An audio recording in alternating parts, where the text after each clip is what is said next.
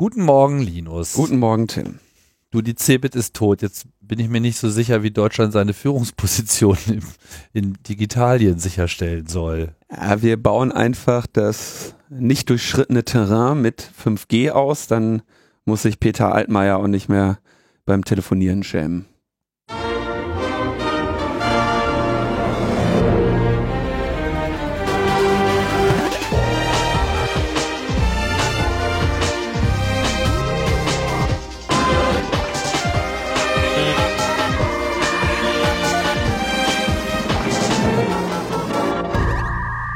Logbuch Netzpolitik Nummer 278, etwas äh, verspätet, dafür aber so richtig schön in eurem Stiefel, denn heute ist ja der 6.12. Ja.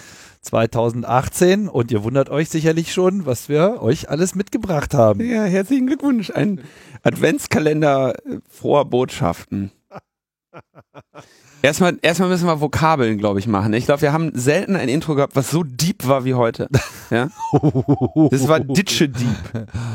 Das war mehrlagig. Das war mehr multidimensional. Vielschichtig. Das war multidimensional. Ineinander verflochtene, ja. ja, das ist die Stringtheorie des netzpolitischen Diskurses. Ah, gut, dass du Stringtheorie sagst. Ich wollte noch was, ich wollte noch was loswerden.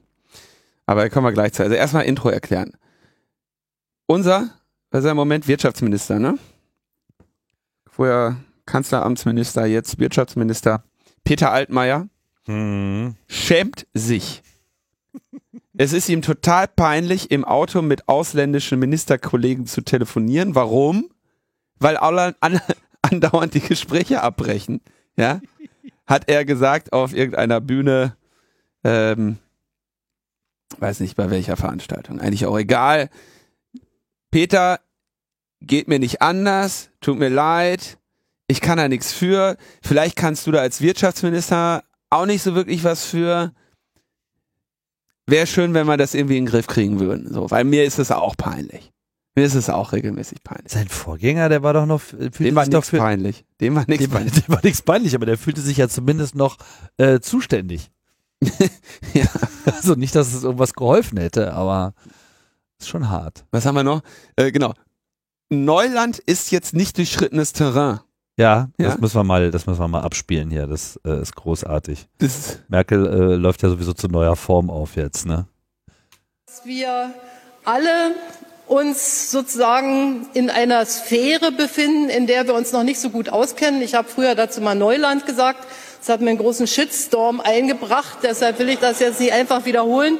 Also jedenfalls ist es aber in gewisser Weise noch nicht durchschrittenes Terrain. Und ähm,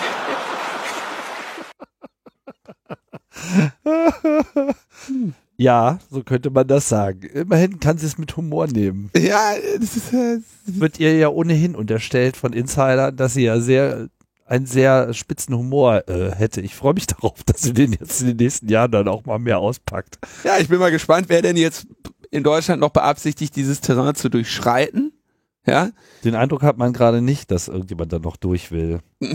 Also die wollen da schon alle durch, aber die hoffen, dass es dann auch irgendwann wieder vorbei ist. Ne? Äh, Cebit, die Cebit, Tim. Ja. Als, als alter Hannoveraner. Ja. Da muss ja in der Seele wehtun. Mehr noch. Ich bin auch wirklich ein altes. Cebitianer. Ich bin ein richtiges Cebit-Kind. Ich kenne das wirklich von Anfang an. Es gibt auch von Anfang an Videos von dir im Internet, ne? Ja. Mit Cebit. Gibt's auch. In, ich kannte selbst ich noch nicht. Ein noch sehr unerfahrener Pritlaff, der im Fernsehinterview nicht daran denkt, die Person, mit der er redet, auch mal anzugucken, sondern die ganze Zeit nur auf seinen Computerbildschirm guckt und sich von diesem störenden Menschen, den irgendwie möglichst kurzsilbig wieder loswerden zu wollen. Ja, die haben alle, die, die gestört. Haben, die haben alle nicht, nicht verstanden und so. Da war ich noch richtig schön überheblicher Nerd. Ach so, er hat sich ja in den letzten Jahren geändert. Bin etwas nachsichtiger geworden. Ja, ja, ja, ja. ja. da profitierst du auch von. Können wir dieses Video verlinken? Nee, ne? Klar. Ja, okay. Habe ich in irgendeinem Tweet. Okay. Äh, sag ich mal noch hier hin, Video von Tim verlinken. Das ja, aber man kann sagen, die CeBIT äh, war für mich ein äh, wichtiger Begleiter. Ich habe ja damals nicht nur in Hannover, sondern auch in unmittelbarer Nähe dieses Messegeländes gewohnt. Und auch in unmittelbarer, des, äh, unmittelbarer Nähe des, des, des noch nicht durchschrittenen Terrains. Naja, da, also wenn irgendwo das Terrain durchschritten wurde, dann schon auf der CeBIT. Ich meine, wir hatten ja immer das Privileg, dass äh, jegliche neue Technik da immer zuerst kam. ISDN und all diese ganzen Geschichten, das wurde ja erstmal in Hannover, in meinem Wohnbezirk installiert. Ach so, damit man das, damit auf, man der das auf der CeBIT zeigen kann. Ja, wir hatten, also da, in, insofern war für mich die CeBIT äh, Schlaraffenland, weil was auch immer irgendwann mal kommen sollte, hat in Hannover zuerst funktioniert. Und das war äh, für mich durchaus ähm, ein Grund und hat sicherlich auch eine ganze Menge drumherum gezogen. Also auch das Heise mit seinem ganzen Digitalen in Hannover ist, das hat schon auch ein bisschen was damit zu tun, dass dieser Messestandort doch schon eine ganze Menge äh, mit sich gezogen hat. Und er war natürlich auch so ein bisschen so der, der, der jährliche Spielplatz unserer Szene. Meinen ganzen CCC habe ich auf der CeBIT kennengelernt. Das war für mich First Contact und für viele andere auch. Und vor allem, so habe ich das in so einem Tweet auch ausgedrückt, als, als diese Nachricht rumging, dass so die CeBIT für uns damals, und jetzt rede ich halt wirklich von 80er, Ende der 80er Jahre, Anfang der 90er Jahre, war quasi für uns so das Internet, was es noch nicht gab. Weil da konntest du halt hingehen und dir alle Datenblätter runterladen. ja, also, wo solltest du es denn sonst herkriegen? Gab kein Netz, gab kein CompuServe, kein, kein, kein irgendwas, Webseiten und so weiter. Wenn du dich über Computertechnologie in irgendeiner Form informieren wolltest, warst du halt auf Bücher äh, angewiesen oder du musstest halt Firmen kennen, die sowas hatten, wo, wo Material rumlag. Es war nichts im Download verfügbar. Mailbox-Zeiten, das war so ganz am Anfang alles noch, aber war halt wenig digital verfügbar. Auf der Cebit konntest du wirklich von Stand zu Stand rennen und vor allem in den ersten Jahren noch mit den Leuten reden, die das wirklich alles gebaut haben. Also da waren ja noch so richtig die, die Original-Engineers am Start. Ja, das muss ganz toll gewesen sein. Ja, das muss ganz toll sein. Und jetzt frage ich mich, warum ist es weg? Weil es einfach schon lange aus der Zeit gefallen war. Das weiß ich nicht genau. Also als Messe war es natürlich auf mehreren Ebenen für Leute äh, wichtig. Für uns ist es ja dann so in den frühen 2000ern ist es ja so kulturell dann irgendwie verfallen. Also da hat dann das, erstens das Internet das ersetzt so, überhaupt die ganze elektronische Kommunikation, auch der bessere Transport, also auch so dieses, wo man sich trifft und wie man sich trifft, hat sich ja verbessert. Und dann haben die halt da mit ihrer Messe noch weitergemacht. Die hatten ja dann ihre Hochphase, glaube ich, 2002, 2003 oder so, wo dann diese Mega-Cebit mit 650.000 Besuchern war. Ich habe, glaube ich, auf Heise sogar was mit 800 gelesen. Ja, ich meine, das wäre jetzt die Zahl gewesen. Auf jeden Fall unfassbare Menschenmassen. Ne? Wobei man sagen muss, die Messe zählt ja dann, wie das alle Messen machen, immer jeden Tag quasi. Und wenn es die, dieselbe Person ist, die da kommt, dann wird die halt auch n-mal gezählt. Ne? Also du hast sozusagen ist das so? Multiples von Tagesbesuchern. Ja, klar, die Zahlen alle, alle gepimpt. Äh, also ich fand auf jeden Fall die Analysen bei Heise ganz interessant, wo auch mal tatsächlich gesagt wird, okay, welche strategischen Entscheidungen wurden im Rahmen dieser Messe getroffen? Ja, also irgendwie ähm, einmal die quasi nachher zu bereuende Fehlentscheidung daraus irgendwie als Businessmesse aufstellen zu wollen, äh, die nat das natürlich den Leuten die Motivation genommen hat, dort unbedingt ihre neuesten Produkte vorstellen zu wollen, dass es irgendwie so quasi kritisiert wurde oder versucht wurde, dem Einhalt zu gebieten, dass da die sogenannten Beutelratten äh, rumgerannt sind. Also, also eine Businessmesse war es schon immer, aber sie sahen sich genötigt, das quasi Business-only zu machen. Ja. Und das war schon kein guter Move. Das war kein guter Move.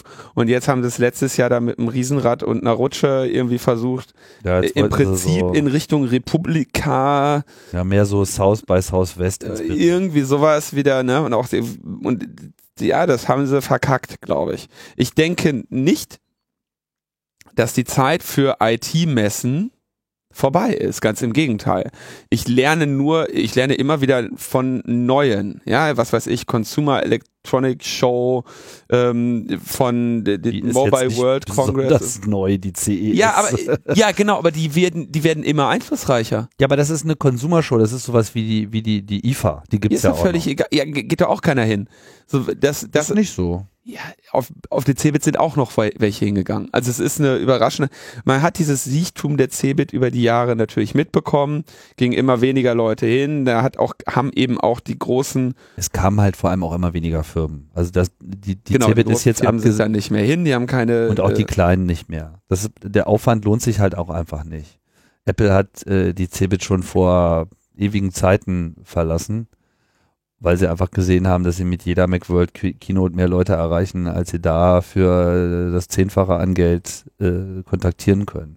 Deswegen, also das ist das Konzept Messe ist schon ein bisschen äh, angewandt worden, so und man muss sich schon auf das konzentrieren, was so eine Messe am besten kann. Das sind natürlich die Kontakte, die Treffen und so weiter. Aber die Besonderheit der, der Cebit war natürlich schon, dass sie auch immer so der Ort des Neuen war und dass man da irgendwie auch Informationen bekommen konnte, die man woanders so nicht bekommen hat. Das fiel halt in zunehmendem Maße weg. Deswegen wundert mich das nicht. Dazu kommt noch, dass diese Konzentration auf wir sind jetzt die Gesamtmesse für alle Branchen, alles was irgendwie mit Bits zu tun hat.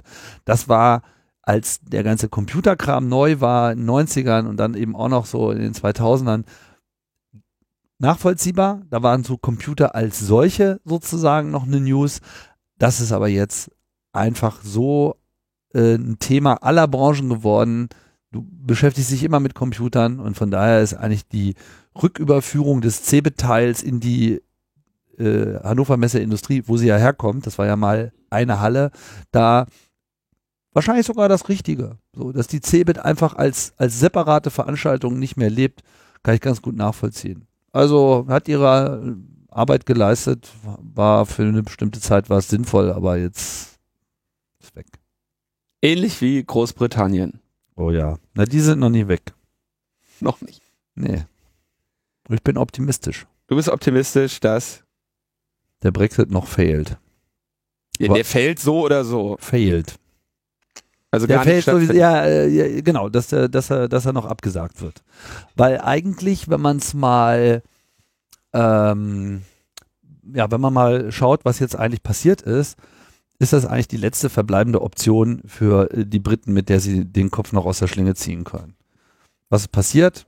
Es gab die Verhandlungen zwischen Großbritannien und der EU, die sind abgeschlossen worden und Mrs. May Premierministerin hat dann einen tollen Plan vorgestellt. Das ist jetzt hier unser Abkommen.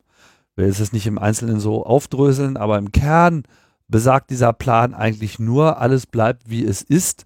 Wir haben bloß nichts mehr zu sagen und die politische Zukunft, wie denn irgendwann mal die EU mit Großbritannien äh, aufgestellt sein soll, wird in die Zukunft verschoben, weil da gibt es nur so ein Absichtspapier. Von diesen 585 Seiten des Austrittsvertrages der quasi die Übergangsregelung äh, definiert.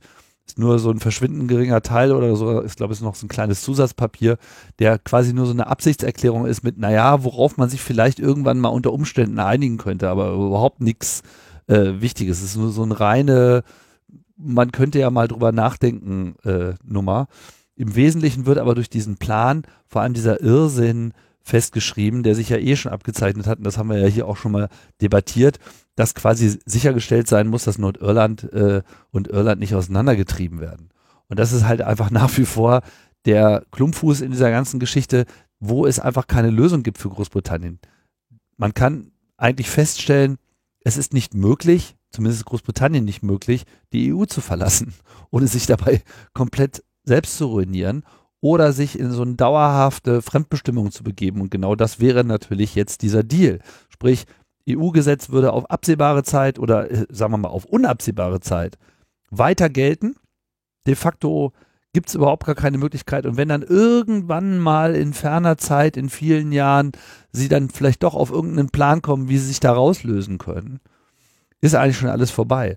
Weil das Schlimmste für die Wirtschaft ist natürlich Unsicherheit. Und diese Unsicherheit wird hier noch fortgeschrieben. Dementsprechend ist der Aufstand groß und wir haben in dieser Woche schon einiges Bemerkenswertes erlebt. Die Regierung hat gleich die ersten drei Abstimmungen ähm, verloren, wo es darum ging, dass sie bestimmte Informationen nicht preisgeben wollte. Dazu ist sie jetzt gezwungen worden, so eine rechtliche Einschätzung, wahrscheinlich für sich genommen gar nicht so ein großes Ding, aber symbolisch insofern sehr wichtig, als dass eben die Tories schon äh, an der Stelle ihre Reihen nicht zusammenhalten können. Und alle gehen davon aus, dass wenn die eigentliche Abstimmung über diesen Plan stattfindet, ähm, dieser Deal abgeschmettert wird. Also sie keine Mehrheit finden. Und so gibt's halt, und das hatte ich ja hier auch schon mal gesagt, eigentlich keine Mehrheit für überhaupt irgendwas die EU wird natürlich jetzt überhaupt, die wird sich hinstellen und sagen, ja, was wollt ihr denn? Ihr habt jetzt mit uns verhandelt, wir machen das jetzt seit zwei Jahren, wir haben einfach keinen Bock mehr. So, geht kacken. Und wir machen jetzt hier nicht noch irgendwas. Ist vorbei. Geht bitte. also entweder ihr geht oder ihr bleibt. So.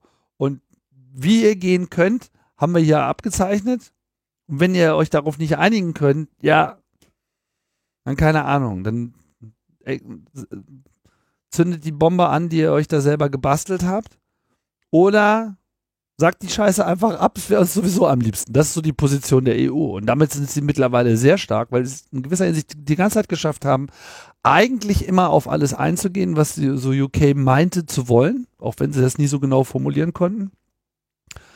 Ähm, tunlichst vermieden haben, so sich irgendwie groß aufzu äh, bauschen und Druck auszuüben. Sie haben schon Druck ausgeübt, aber nur indem sie gesagt haben, naja, das sind unsere Regeln, die kennt ihr ja, ihr habt ja selber mit beschlossen über 40 Jahre.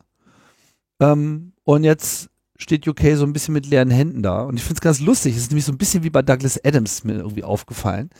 Die Sache mit dem großen Computer, der lange darüber nachdenkt, was denn nun die Antwort auf die Le Frage nach dem Leben, dem Universum, den ganzen Rest ist. Und die Antwort so, ist 42. Die Antwort ist 42 und dann standen sie alle da so ist so ein bisschen wie das äh, dieses Brexit-Votum. So ja, die Antwort war halt, äh, wir wollen raus. Und dann war halt die Frage, naja, aber was genau heißt denn das jetzt eigentlich? Wie, wie, wie war denn die Frage eigentlich formuliert? Und das weiß halt keiner. Und jetzt müssten sie eigentlich noch größeren Computer bauen, der ewig viele Millionen Jahre drüber nachrechnen muss, was denn jetzt eigentlich die Frage gewesen ist, damit man diese Antwort äh, deuten kann. Und das ist natürlich komplett unmöglich. Und das ist die Situation, in der wir uns jetzt befinden.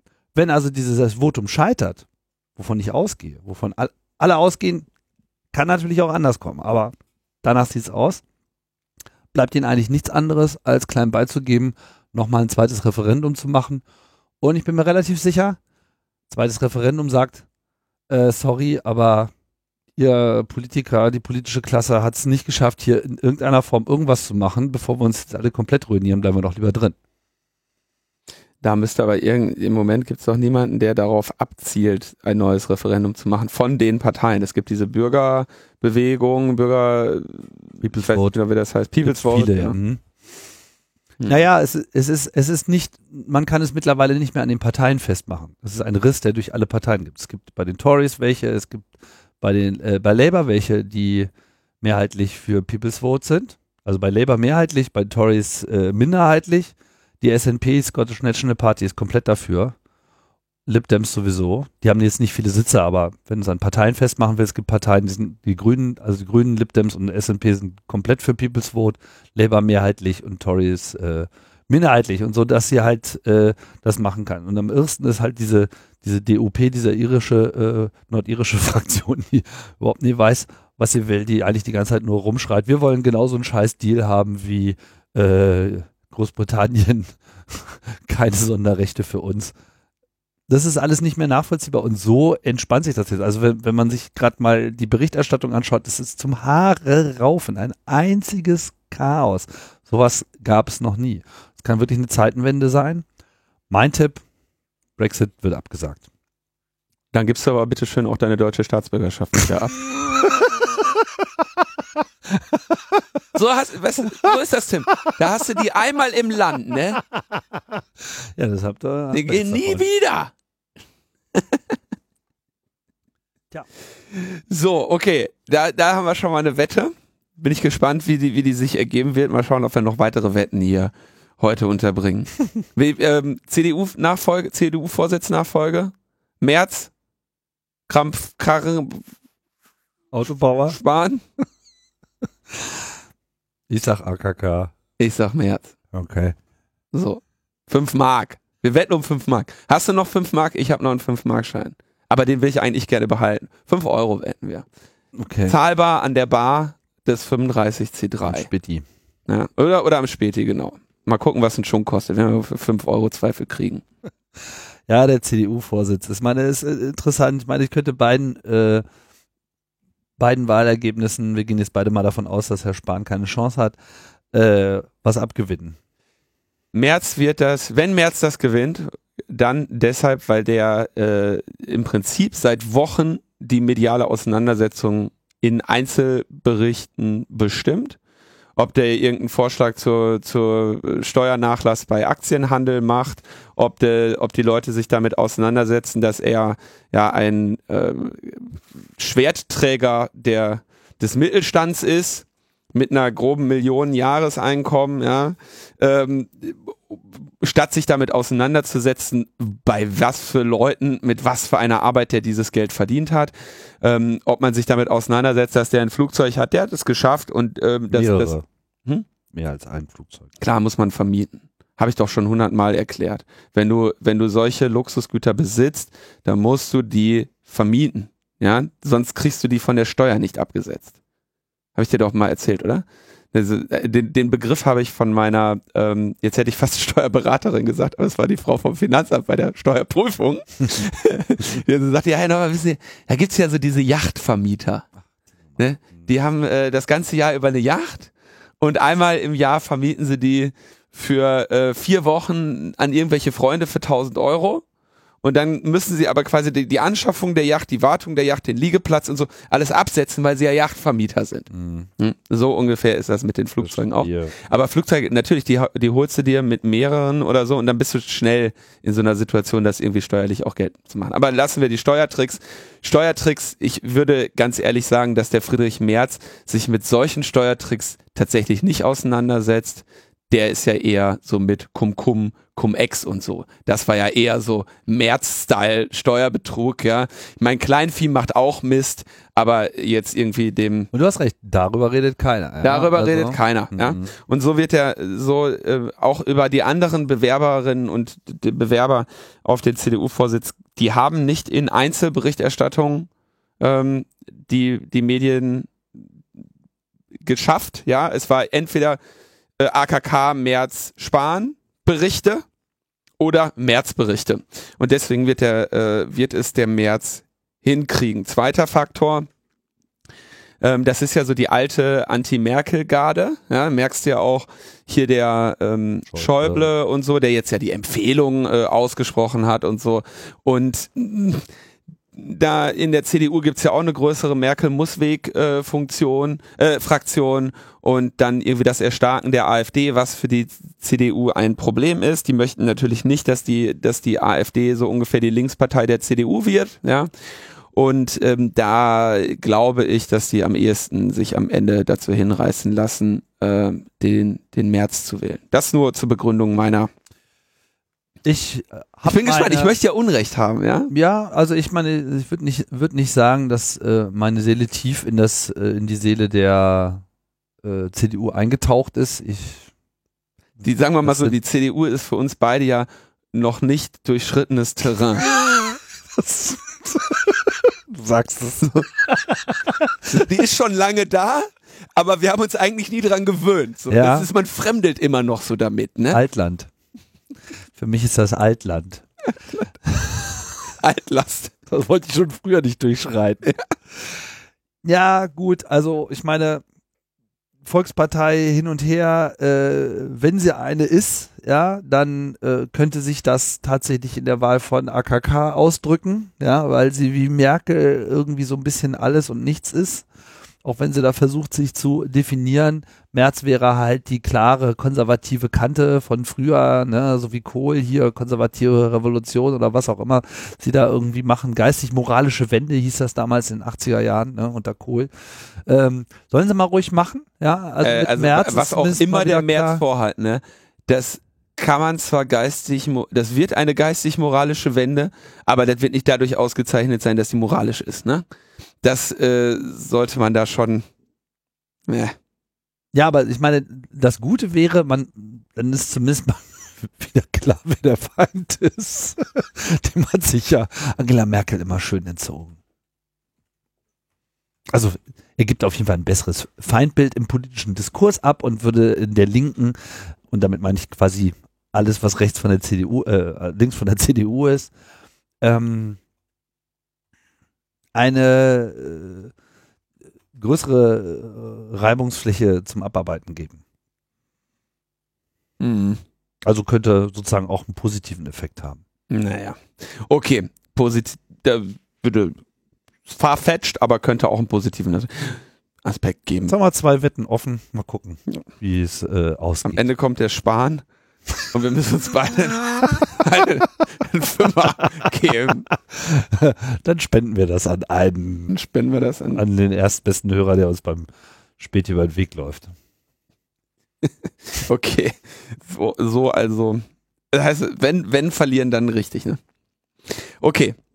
Dann haben wir in Anschluss an die letzte Sendung. Die Vergabebedingungen für die 5G-Auktionen stehen fest. Ähm, man kann sich also nun für die Auktion bewerben, ja. Könnt ihr also jetzt euren Lebenslauf hinschicken. Ich hätte gerne ein 5G. Also äh, kurz zusammengefasst, es sollen, die etablierten Netzbetreiber sollen in irgendeiner Form angeregt sein, mit neuen Einsteigern zumindest zu verhandeln. Im Zweifelsfall möchte die Regulierungsbehörde da so in, in, sich in einer Schiedsrichterrolle sehen. Mit anderen Worten, findet nicht statt.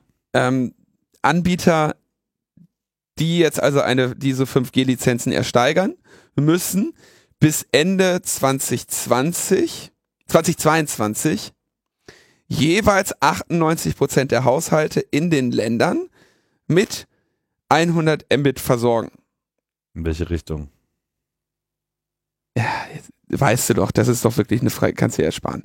Äh, das ist ja nur Downstream, ne? Wobei das äh, so das wird man also sehen. Ne? Dann ähm, 98 Prozent der Haushalte. in den Ländern. Das ist im Zweifelsfall auch nochmal eine Abschwächung gegenüber 98 Prozent der Haushalte im Bundesgebiet, wenn man nämlich auf die Fläche schaut. Ja, wenn du jetzt irgendwie Länder hast, die sehr wenig Fläche haben und nimmst davon 98 Prozent der Haushalte, dann kann das am Ende sehr viel mehr Fläche bedeuten, die du nicht versorgen musst, als wenn du es auf, die, auf das ganze Bundesgebiet machst. Interessant ist ja ohnehin die Formulierung 98 Prozent der Haushalte. Ja, also 98 Prozent der Fläche wäre mal eine Ansage gewesen. Aber so. Ich würde das nur gerne zusammenfassen, weil wir das in der letzten Sendung relativ ausführlich besprochen haben. Also die, das Für und Wider äh, und die Abwägungen haben wir ja besprochen. Ich würde es jetzt gerne nur kurz mal zusammenfassen. Jeder Netzbetreiber muss 1000 Basisstationen für 5G ähm, bis Ende 20, 2022 aufbauen. Vorausgesetzt, es gibt die notwendige Technik. Es gibt, wenn es die nicht gibt, gibt es einen Aufschub bis 2024. Das ist auch so eine typische Regel, wenn du also Lizenz, ben, ben, Bänderlizenzen äh, erlangst, dann musst du die bis zu einem gewissen Zeitpunkt auch nachweislich nutzen. Jetzt denkt man natürlich, 1000 Basisstationen, ist das viel oder wenig? Naja, im, äh, für GSM in Deutschland betreibst du so im Bereich von 25.000. Ja, das ist irgendwie als Netzbetreiber. Also 1000 ist da mehr oder weniger eine gute Willensbekundung. Ne? Du musst es halt auch irgendwo mal in Betrieb nehmen.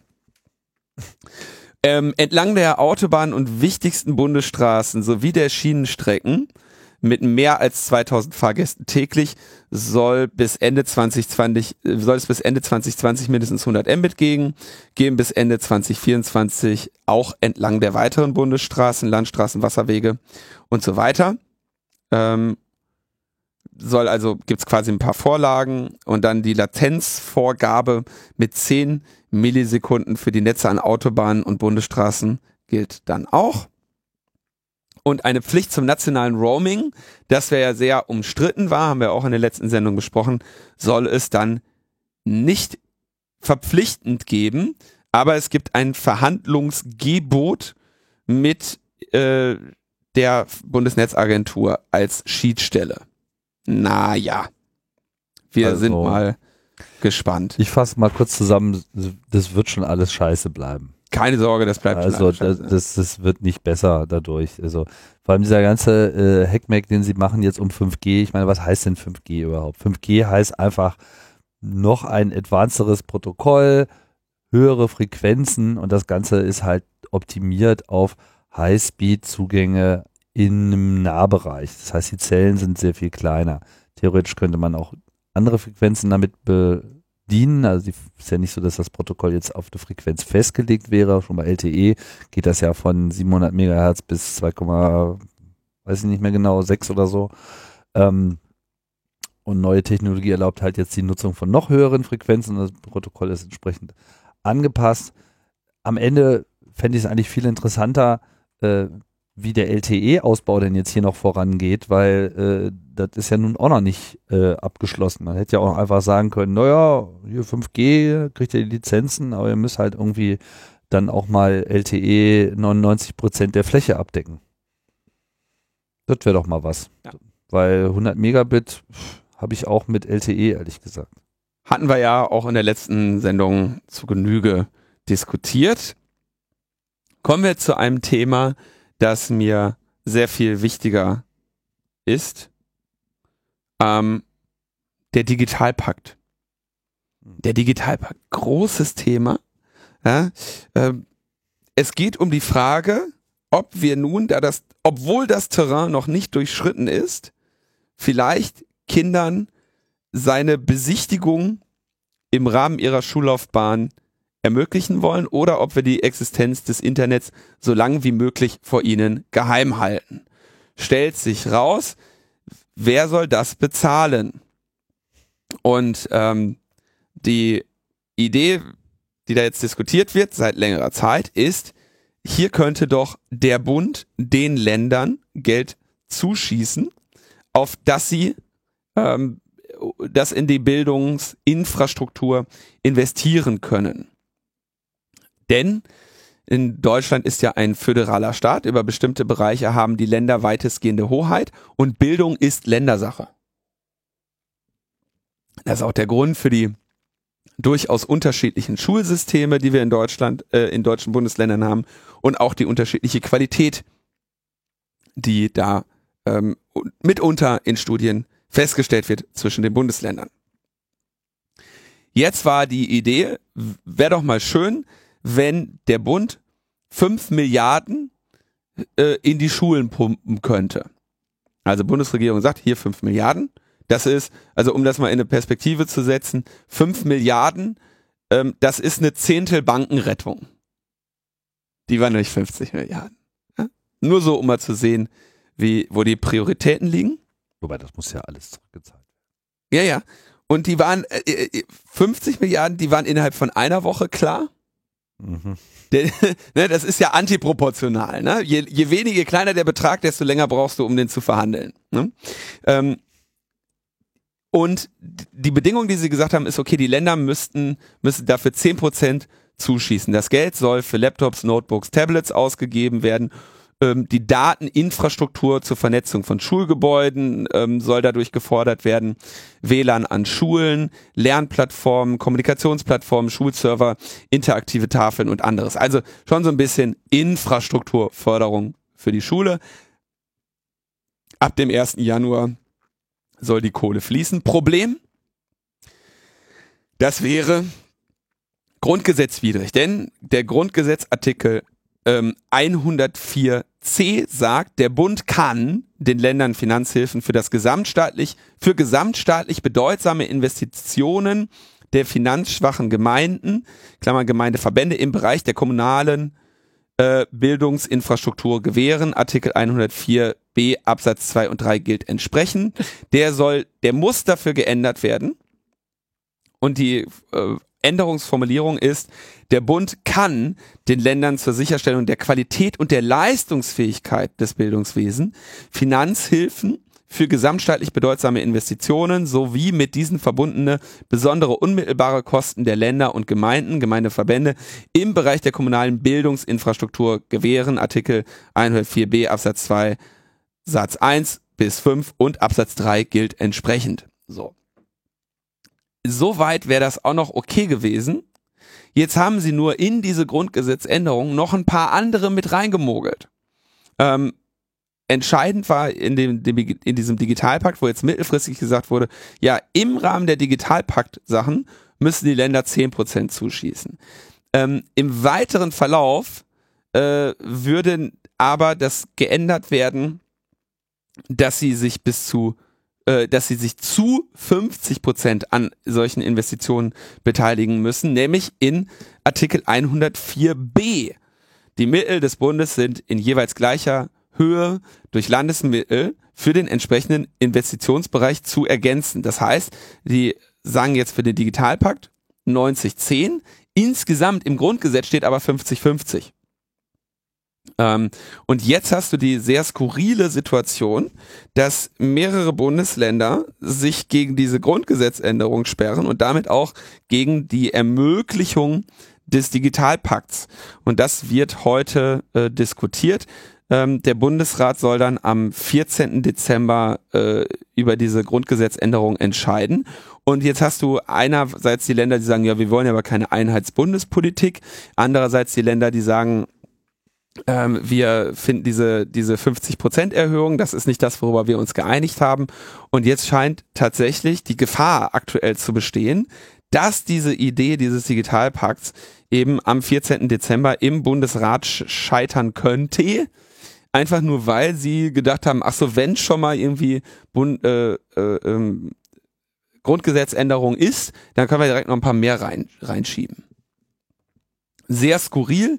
Heute war, heute Morgen war im Deutschlandfunk ein Vertreter des, der Kultusministerkonferenz, der auch kaum in der Lage war, dieses Thema dort zu erklären, ähm, weil die äh, Meinungsverschiedenheiten eben über diese Grundgesetzänderung gehen und nicht über den Digitalpakt und der Digitalpakt aber eigentlich das ist, worüber sich alle einig sind, und die Grundgesetzänderung, die dafür notwendig ist, eben nicht unbedingt mit dem übereinstimmt, was im Digitalpakt ist, sondern teilweise eben etwas anderes. Ich weiß auch nicht, ehrlich gesagt, wie die Grundgesetzänderung hier richtig oder falsch ist.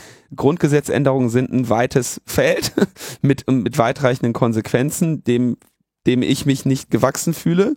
Ähm, dafür gibt es hoffentlich die entsprechenden Expertinnen und Experten, die so etwas beurteilen, aber ähm, ich wäre froh, wenn wir diese bescheidenen 5 Milliarden mal langsam in die Schulen schieben könnten.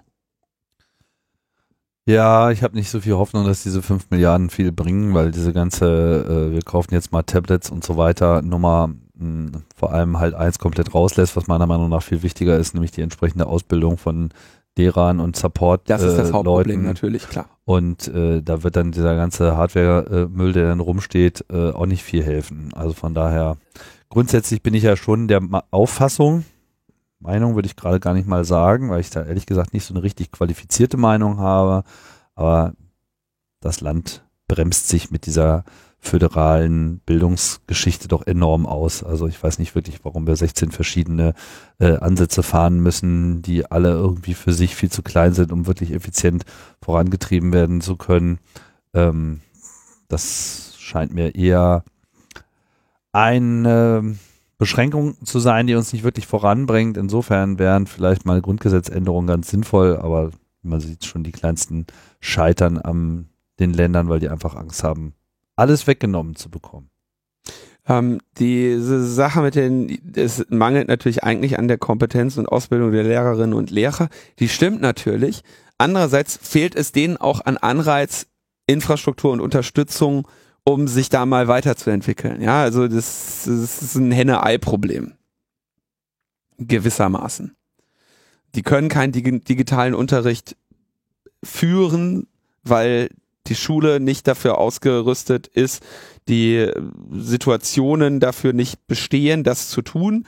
Und wenn jetzt die Infrastruktur dann einmal da ist, dann werden sie einen Anreiz haben und zu dem Zeitpunkt, wenn diese Infrastruktur dann völlig veraltet ist, dann stehen sie zumindest so weit, dass sie damit irgendwie was können. Ja, ja ich meine, Anreiz hätten sie dann vielleicht, aber damit hätten sie immer noch keine Mittel, um Leute einzustellen. Man sieht das ja, also wir sehen das ja zumindest hier in Berlin, das ist einfach vom Personalstamm her so prekär, dass du ja noch nicht mal in der Lage bist, einen durchgehenden Unterricht zu gewährleisten.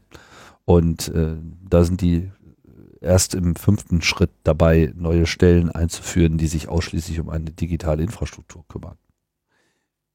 So oder so, irgendwo muss da mal ein Anfang gemacht werden und wir sind, wie es sich für gute Deutsche gehört, im Moment dabei, äh, den mal wieder äh, nur mit Bedenken und äh, irgendwelchen Ablenkungen am Ende zu verkacken.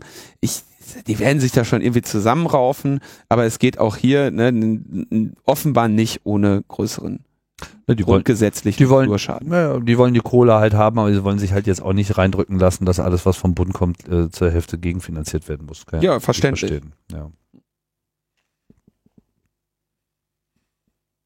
Dann erreichte mich ein Hilferuf von Robert Thibault. Robert Thibault wird er, äh, ich sage eigentlich sonst immer Thibault, aber in den Filmen wurde eher Thibault ausgesprochen, die ich mir nochmal dazu angeschaut habe. Das ist der Anwalt von Snowden in Hongkong. Ähm, der, wir erinnern uns, Snowden war, wann war das denn? 2013, ne? ist alles schon wieder so lange her. Mhm. Snowden war da am Flughafen von Hongkong äh, gestrandet oder in Hongkong gestrandet, hatte sich zwar darüber Gedanken gemacht, dass er mit Glenn Greenwald und Laura Poitras da in dem, ähm, wie hieß das Hotel, Mirage oder Mira oder sowas, in dem Hotel da irgendwie seinen Film macht und dass er sich einen Hoodie über den Kopf zieht und über, die, über den Laptop, wenn er sein Passwort eingibt, aber hatte sich nicht irgendwie darüber Gedanken gemacht, was er macht, wenn dieses Thema durch ist, musste also irgendwie aus diesem Hotel raus geschleust werden und in Hongkong untertauchen. Und es war äh, Robert, der ihm dann dabei geholfen hat, das zu tun, indem er ihn nämlich bei äh, Staatenlosen in Hongkong untergebracht hat. Ähm, insbesondere oder hier namentlich äh, Vanessa Supun, Nadika Ajit und deren Kindern, die aus ähm, äh, mehr oder weniger aus Sri Lanka und einem weiteren Land, ähm, Nepal, glaube ich, kommen und äh, sich dort in äh, Hongkong als Geflüchtete aufhielten und Roberts Klienten waren. Ja, das ist also als Menschenrechtsanwalt natürlich bis mit solchen Fällen auch beschäftigt. Hier eben der äh, Asylantrag dieser Menschen oder die Asylanträge dieser Menschen. Und dort hat er dann eben Snowden, ich glaube, für insgesamt zwei Wochen versteckt. Dann wurde irgendwie geklärt, dass Snowden aus Hongkong ausreist, ähm, wenn ich mich nicht täusche, dann eben in Russland landete.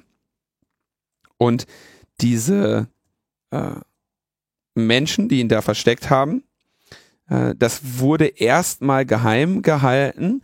Dann hat aber Oliver Stone diesen Film Snowden verfilmt, indem er ja dann auch diese Szenen, dass Robert ihn da rausschleust und äh, dass Snowden dann eben von diesen äh, Geflüchteten oder da eben auf längere Zeit versorgt und versteckt wird, dass das da drin vorkommt. Und dann haben die sich entschieden, naja, in dem Moment, wo wir das tun, wird im Prinzip so oder so die Suche nach denen losgehen. Da machen wir lieber die Flucht nach vorne, überholen die Medien, ähm, und die Ermittler in diesem Bereich und releasen diese Geschichte.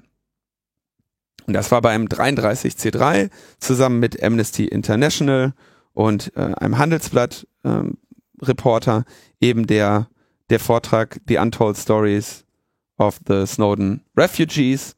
Und kurz nach dieser Präsentation ging es dann eigentlich los, dass die äh, Polizei von Sri Lanka in Hongkong auf einmal auftauchte ähm, und dass äh, die Hongkonger Einreisebehörde äh, plötzlich all deren Fälle, die normalerweise über Jahre hingezogen werden, zur, äh, zur Entscheidung brachte und damit halt irgendwie auch gegen Robert eine ganze Menge, also Robert eine ganze Menge Probleme schaffte.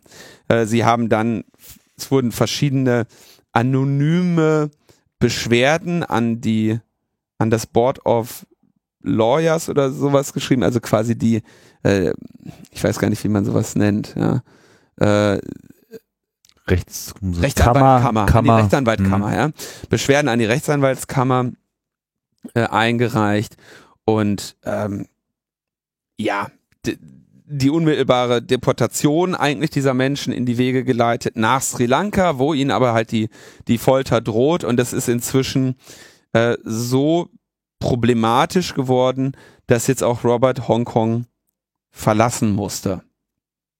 Ja, ähm, die Refugees, wie sie ja üblicherweise äh, referenziert werden, haben ihn dann noch zum Flughafen begleitet und er ist jetzt eben aus Hongkong mehr oder weniger geflohen ähm, und ist da jetzt quasi behördlicher Willkür und Gängeleien ausgesetzt. Ja, also sowas wie, äh, du hast 50 Fälle und alle deine 50 Fälle bringen wir jetzt in den nächsten 14 Tagen zu Verhandlungen. Ja, das ist halt kein Zufall, ne? sondern das ist etwas, um diesen Anwalt eben zu stressen und dann nachher zu, zu sagen, ja, hör mal, du hast diese Fälle ja hier mehrmals verzögert und so, du machst deine Arbeit nicht. Mm, Dem geht's jetzt an den, an den Kragen gewissermaßen. Deswegen ein, sein Hilferuf. Weiterhin gibt es also das Problem, was machen wir jetzt mit diesen Refugees? Die haben jetzt Asyl in Kanada beantragt. Kanada ist äh, Roberts ähm, Ge- äh, Geburtsland, also er ist Kanadier. Und ähm, für Kanada ist das natürlich jetzt auch eine heiße Kartoffel. Ne? Die könnten natürlich, mein, was denen in Sri Lanka widerfahren ist, äh, ist, ist relativ klar, die sind Folteropfer. Ähm, relativ klar, dass das eigentlich für jede, für jeden Asylantrag ganz, ganz einfach äh, die Bedingungen erfüllt. Aber Kanada denkt sich natürlich auch so, mm, mm, so eine, diese Snowden-Leute, ne, wollen wir die irgendwie, äh, wollen wir uns dieses Problem irgendwie eintreten, wenn wir da eh gerade so einen Schreihals nebenan haben, ne, der ähm, für den kleinsten Furz irgendwie eine, eine diplomatische Krise vom Zaun bricht. Ja, also schwierig, schwierig, schwierig. Gleichzeitig haben die ungefähr ähm, für alle, ja, für, für diese vier Personen und deren Kindern, da hast du sowas wie 6.500 Euro, äh, Dollar im Monat Lebenserhaltungskosten. Und ähm, auch die Legal Cost, also die, die Kosten für die Anwälte mit Reisen und sonstigen sind jetzt irgendwie mal locker auf 50.000 gekommen. Das ist, obwohl die Pro Bono arbeiten. Ne? Pro Bono arbeiten heißt ja nicht, dass du jeden, jeden Flug, jede Reise ähm, alles kostenlos machst, sondern dass du selber keine persönlichen, kein persönliches Geld daraus. Die sind auch nochmal locker 50.000 ähm, Dollar zusammengekommen. Das heißt, sie brauchen irgendwie jetzt mal so knapp kurz, um die Berufung gegen ihre Deportation einzulegen, mal eben sowas wie 250.000 Dollar. Unter, un, unter anderem deshalb, weil die ihre, die Legal Aid Organisation aus Hongkong nicht mehr zahlen. Wer weiß, warum die das nicht mehr tun. Die werden wahrscheinlich auch ihre Briefe bekommen haben. Ähm, es gibt mehrere Disziplinarstrafen. Also die Polizei ist irgendwie hinter ihm her. Das ist einfach, es, das sind so die Dinge, die halt natürlich dann Menschen widerfahren. Ne? Die hier in dem Fall nichts anderes gemacht haben, als den Menschen, dessen, ja, muss man ganz einfach sagen, Leben in Gefahr war und der von den mächtigsten Geheimdiensten der Welt gesucht wurde, mal eben zu verstecken. Das nehmen die verschiedenen Staaten einem da gerne mal übel. Insofern, ähm, wir verlinken die beiden Talks, die beide sehr sehenswert sind. Natürlich ähm, hat Snowden sich auch letztes Jahr, wie bekannt ist, da nochmal per Videokonferenz zugemeldet. Es gibt äh, die Seite äh, fortherefugees.com, wo man also spenden kann. Und ähm, von der National Post und von dem Standard äh, mehrere Artikel zu diesem Thema, die ich euch gerne ans Herz legen möchte. Und das ist deshalb wichtig, weil das jetzt eben ein paar Jahre her ist und weil das jetzt eben diese Menschen ruiniert und diesen Anwalt stark unter Druck setzt und weil das eben gerade nicht mehr Thema Nummer eins ist. Genau deswegen ist das wichtig, da jetzt als Zivilgesellschaft eben auch beizustehen ähm, und diese Leute nicht jetzt ein paar Jahre später allein zu lassen, wo sie jetzt eben die Quittung dafür kriegen, damals ähm, für Menschenrechte eingetreten zu sein. Das ist wichtig, insbesondere ein paar Jahre später, wo äh, es dann auch zunehmend schwierig wird, dafür noch Aufmerksamkeit zu bekommen, weil alle sagen, ah, Snowden Refugees haben wir doch beim 33 C3 gesehen, haben wir beim 34 C3 gesehen und genau deshalb ist Robert jetzt auch wieder beim 35 C3, weil das wichtig ist. Bleiben wir bei den schlechten Nachrichten. Wir haben heute unsere Spezialität. Wir haben heute auch eine gute Nachricht. Danach, die kommt danach. Da könnt ihr ja schon mal rätseln, was wohl die gute Nachricht ist. ähm, bei uns häufig behandelt das Unternehmen NSO und sein Produkt Pegasus. Ein israelisches Unternehmen, das einen Smartphone-Trojaner herstellt. Auch diese, die, das erste Erkennen und die Analyse dieses Trojaners war, äh, wenn ich mich nicht täusche, vor zwei oder drei Jahren beim Kongress Thema. Da hatten wir die Leute vom Citizen Lab und so, die diese Analysen äh, gemacht haben. Und äh, diese NSO Group, also ein israelisches Unternehmen, das einen Staatstrojaner verkauft. Und ähm, wir wissen inzwischen, dass dieser äh, insbesondere im Rahmen saudi-arabischer Interessen eingesetzt wird. Nicht nur, aber eben auch. Zwar gegen äh, Angestellte von Amnesty International, die eine Nachricht bekommen haben, äh, wo ihnen quasi, ja, ich sag mal, so ein Clickbait gelegt wurde. Ne? Es gäbe jetzt irgendwas über die ähm, Saudi- Bo die Botschaft der Saudis in Washington DC, äh, ein Link, den sie sich unbedingt anschauen sollten. Und da ist dann eben, wenn du da draufklickst, kommt dann eben der Exploit und die, die Installation dieser Schadsoftware auf deinem Handy. Ähm, die Amnesty-Angestellten haben das damals gemerkt, äh, das eben zur Analyse gegeben. Ähm, sie, Amnesty klagt jetzt gerade gegen die oder bemüht sich in Israel die Exportlizenz nach Saudi-Arabien eben einstellen zu lassen wegen der Menschenrechtsverletzungen, die Saudi-Arabien mit dieser Hilfe, mit Hilfe dieser Software begeht. Israel hat das verweigert. Und jetzt kommt der Knüller. Es gibt einen Menschen namens Omar Abul Aziz. Und dessen Smartphone wurde ebenfalls investiert, äh, äh, äh infiziert und dann investigated, nicht investiert. Und ähm, außerdem gibt's noch eine, äh, also neben der Person von Amnesty gibt's dann noch jemanden mit dem Namen Yaya Asiri, die eben auch diese Infektionen auf ihren Smartphones hatten. Und das äh, Citizen Lab eben die kanadische ähm, Untersuchungseinrichtung unter Professor Ronald Dybert, die sich eben zur Forschung in diesen in diesem Bereich der Forschung in diesem Bereich verschrieben fühlt und da immer wieder mit den äh, Staatstrojaner-Analysen auffällt. Die haben sich eben, haben diese Infektion bei Omar Abul Aziz untersucht und dort eben eine Infektion mit Pegasus festgestellt. So, warum berichte ich da jetzt noch einmal drüber? Naja, Omar Abul Aziz hat sehr viel mit Jamal Khashoggi oder Khashoggi. Ich weiß nicht genau, wie man das ausspricht tatsächlich. Ist mir auch unklar. Die Amis sagen Khashoggi, aber die Amis sind jetzt nicht dafür bekannt, Dinge richtig auszusprechen. Ähm, ich sage jetzt für diese Sendung Khashoggi, weil das garantiert falsch ist und dann könnte alle sagen, Neumann hat falsch gemacht. Ähm, der Abdul Aziz, Omar Abdul Aziz, hat also mit dem Jamal Khashoggi Khashoggi. Ähm, Khashoggi. Khashoggi, ja, doch richtig. Mhm. Okay, dann äh, sage ich, dann sagen die Amis das doch richtig. Khashoggi kommuniziert relativ viel und die ha haben über WhatsApp kommuniziert, weil sie sagten, ja, WhatsApp ist ja hier ähm, Ende zu Ende verschlüsselt. Dummerweise hat jetzt dieser Omar Abdul Aziz eben diesen Staatstrojaner von äh, der NSO Group drauf. Und in den Gesprächen haben sie sich tatsächlich darüber unterhalten, naja, im weitesten Sinne eine Untergrundorganisation zu gründen.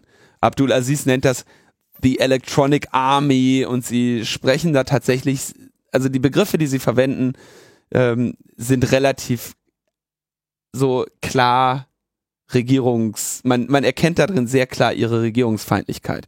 Der Khashoggi de, ähm, kritisiert MBS, also den Sultan. Mohammed bin Samal, man liest jetzt auch immer nur MBS.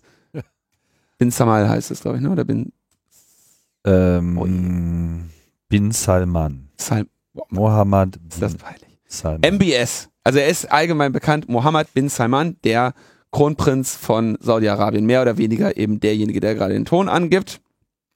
Und Khashoggi, Jamal Khashoggi, ähm, äußert sich sehr kritisch über den. Ja? Und jetzt liegt eben die Vermutung nahe, dass unter Umständen eine der Rollen, dass Jamal Khashoggi in das Konsulat in Israel geladen wurde und es dort eben offenbar eine Auseinandersetzung mit Todesfolge gab, dass dieses Israel? äh, äh, Entschuldigung, in, meine Güte, in Istanbul. Hm. Ey, das ist ja jetzt wirklich, jetzt, jetzt, jetzt wird's langsam peinlich. ich höre ja zu. Du hörst zu, passt auf, ja. ähm, in Istanbul geladen wurde, dass da eben auch dieser Staatstrojaner nicht weit weg war. Und jetzt klagt der äh, Omar Abdul Aziz in Tel Aviv eben für gegen den Bruch der NSO im internationalen Völkerrecht, indem sie diese Staatstrojaner-Software eben gegen eindeutige Nichtdemokratien ähm, verkauft haben und sie dort eben auch zum Einsatz kam. Zur, und zwar im Rahmen von eindeutig Menschenrechtsverletzungen. Das ist, weißt du, da, da wird dann irgendwie mal klar, was das eben für Unternehmen sind, die solche Software herstellen und mit welchen Staaten die Geschäfte machen. Ja, ist also eigentlich völlig klar, dass Israel eigentlich dieses Unternehmen sofort zur Rechenschaft ziehen muss für diese Menschenrechtsverletzungen. Ist völlig klar, dass äh, diese Exportlizenzen nicht in Frage kommen und es ist eigentlich auch für jede Demokratie völlig klar, dass man mit diesem Unternehmen keine Geschäfte machen möchte. Und es, wir können froh sein, dass wir sowas wie das Citizen Lab haben. Wir können froh sein, dass wir Leute wie Amnesty International haben, die da eben darauf achten, diese Dinge untersuchen und diese Skanda Skandale an die Öffentlichkeit bringen.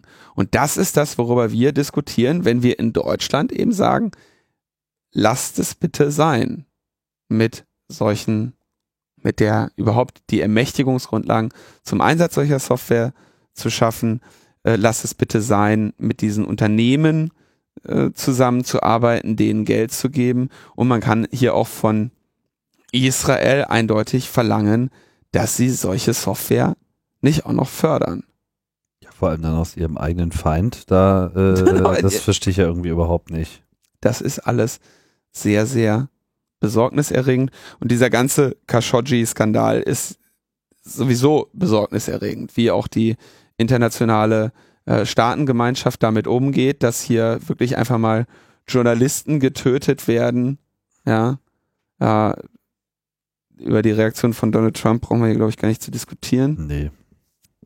Aber auch Europa ist sich mal wieder nicht einig und äh, schafft es da halt nicht, eine klare Position zu beziehen. Das ist schon ein bisschen. Äh, Saudi-Arabien kann sich echt eine ganze Menge erlauben und es ist sehr erstaunlich, wie alle dazu die Fresse halten. da ist echt eine Menge Kohle im Spiel. Das ist nicht nur so ein bisschen, sondern es ist einfach, gibt glaube ich kaum, kaum eine Quelle von mehr Geld für alles als Saudi-Arabien. Ohne dass man sich für irgendwas groß rechtfertigen müsste, zumindest nicht in Saudi-Arabien. Da wird halt einfach nach Gutsherrenart, hätte ich jetzt fast gesagt, nach Scheich, nach Art des Scheiches gehandelt und ähm, so läuft's dann halt, ne? kann man sich nur als große Warnung im Leben gelten lassen. Kommen wir zu der guten Nachricht. Ach, Das ist die gute Nachricht. Tim, Tim guckt ganz überrascht. Das findest du ist die gute Die gute Nachricht. Nachricht ist Peak Facebook. Es ist vorbei. Ja, das Wir ist erleben es noch. eine optimistische. Deutung. Ja, das, ja, das würde ich schon sagen. Also ich meine, scheiße sind die ja schon lange. Ja, aber jetzt geht's einen Kram. immer, äh, ich weiß nicht. Ich habe bin ich ja auch für bekannt. Ich weiß nicht, dir geht's vielleicht nicht Du anders. bist dafür bekannt, dass Facebook scheiße ist? Nee, ich bin, ähm, was heißt bekannt? Also keine Ahnung. Also ich habe mich, kann mich zumindest nicht dran erinnern, dass ich mich schon irgendwie mal groß positiv zu Facebook geäußert hätte. Das ist jetzt nicht unbedingt jetzt in dem begründet, was dann letztlich hinten bei rauskam. Also ich habe sie nicht primär als Bedrohung des Weltfriedens gesehen, sondern fand es halt einfach erstmal nur so an sich verwirrend und uninteressant. Aber das hat natürlich was damit zu tun, dass ich so als ähm, alter Nerd ähm, mit dem Angebot nicht so viel anfangen konnte. Habe aber schon gesehen, dass das eben für viele Leute durchaus ein großer äh, Spaß zu sein scheint und dass sie da mit großer Freude ihre Daten reingeworfen haben, weil Facebook halt einfach einen Bedarf ähm, abgedeckt hat, der, der offensichtlich da war, den das Internet zu dem Zeitpunkt so noch nicht bedienen konnte. Und das ist sicherlich mit vielen Funktionen, die sie haben, immer noch so. Naja. Aber trotzdem gab es ja schon immer genug Kritik daran. Ähm, und jetzt haben wir gesehen, wie in letzter Zeit Facebook doch ganz schön ins Schlingern kommt. Vor allem in der Öffentlichkeit. Ein Kriegsschauplatz nach dem anderen wird da eröffnet. Wir erinnern uns, die ganze Diskussion um die Beeinflussung der US-Wahl. Da wurden halt Werbeanzeigen verkau äh, verkauft an dubiose russische Unternehmen, die das dann halt, wie wir dann später erfahren haben, mit äh, Profildaten zielgerichtet an bestimmte Leute ausgeliefert haben. Sozusagen jeder kriegte da seine eigene direkt auf ihn oder sie zugeschnittene ähm, übersteigerte Falschmeldung, wie es denn so mit dem Planeten gerade so läuft und warum man deswegen Donald Trump wählen sollte. Und das scheint ja auch ganz gut funktioniert zu haben. Zumindest hat es dann eben diesen Tipping Point äh, erreicht, wo dann eben tatsächlich Trump, Florida und noch zwei, drei andere Staaten, Wisconsin und Ohio, gewinnen konnte, um dann eben mit einer Stimmenminderheit Präsident zu werden.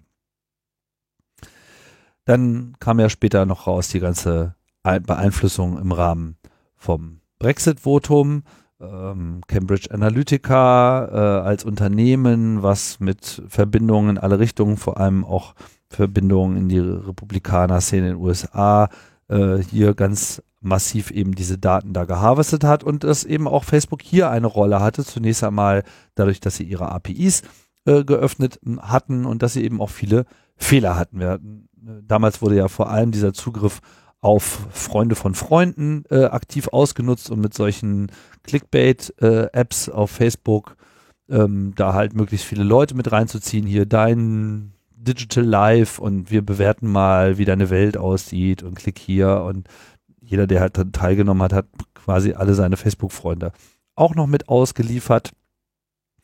Später, das haben wir ja auch schon mal diskutiert, gab es dann diese Funktion, obwohl sie offiziell abgeschaltet war, äh, trotzdem nochmal, weil es einfach einen entsprechenden Fehler in dem Facebook-Code gab und man sich eigentlich nur äh, in diesen Ich bin jetzt mal mein Freund-Modus schalten muss oder ich bin irgendjemand anderes und dann äh, hatte man nicht nur den View auf sich selbst, sondern eben auch den View auf alles andere von dieser Person. Damit lag auch wieder alles offen. Also das Ganze steigert sich jetzt immer noch weiter und vor allem wird äh, die Diskussion um Facebook immer wilder und Facebook wird offensichtlich richtig nervös. Das geht ja mittlerweile so weit, dass jetzt sogar schon, man hätte das, glaube ich, vor weniger wenigen Jahren noch nicht für möglich gehalten oder vielleicht auch vor wenigen Monaten nicht, mittlerweile tatsächlich so eine Diskussion um eine Datenschutzgrundverordnung, also eine entsprechende Privacy-Regelung im Style von der DSGVO in den USA aktiv diskutiert wird. Der neu gewählte Kongress dürfte da sicherlich deutlich empfänglicher sein für solche Debatten, jetzt wo die Demokraten da wieder die, ähm, die Mehrheit zurückgewonnen haben oder demnächst zurück äh, haben werden, weil sind ja noch nicht im Amt, es geht erst im Januar los. Ähm, dazu kommt, dass für Facebook die Userzahlen rückläufig sind in Europa. Also hier scheint es äh, auch einfach zunehmend unpopulär zu werden. Man sieht das an dieser äh, total übersteigerten Plakatierung von Facebook überall, ne, wo sie die ganze Zeit erzählen, wie toll sie doch eigentlich sind, beziehungsweise es ist ja alles gar nicht so Schlimmes. Das wirkte auf mich schon recht panisch. Auch in den USA stagnieren wohl die US, äh, äh stagnieren die Nutzerzahlen. Sie haben noch Wachstum in Schwellenländern, aber da sind halt nicht die Leute, die viel Geld ausgeben und Leute, die viel Geld ausgeben, sind für Facebook wichtig, denn machen wir nichts vor, das Businessmodell heißt Werbung und Werbung bedeutet Leuten, die Geld ausgeben, entsprechende Informationen zuführen. Und wenn halt entweder diese Leute nicht mehr zugeführt werden können oder die Leute kein Geld haben, die da zugeführt werden, dann funktioniert natürlich Facebook auch nicht mehr so gut, zumindest finanziell nicht so gut.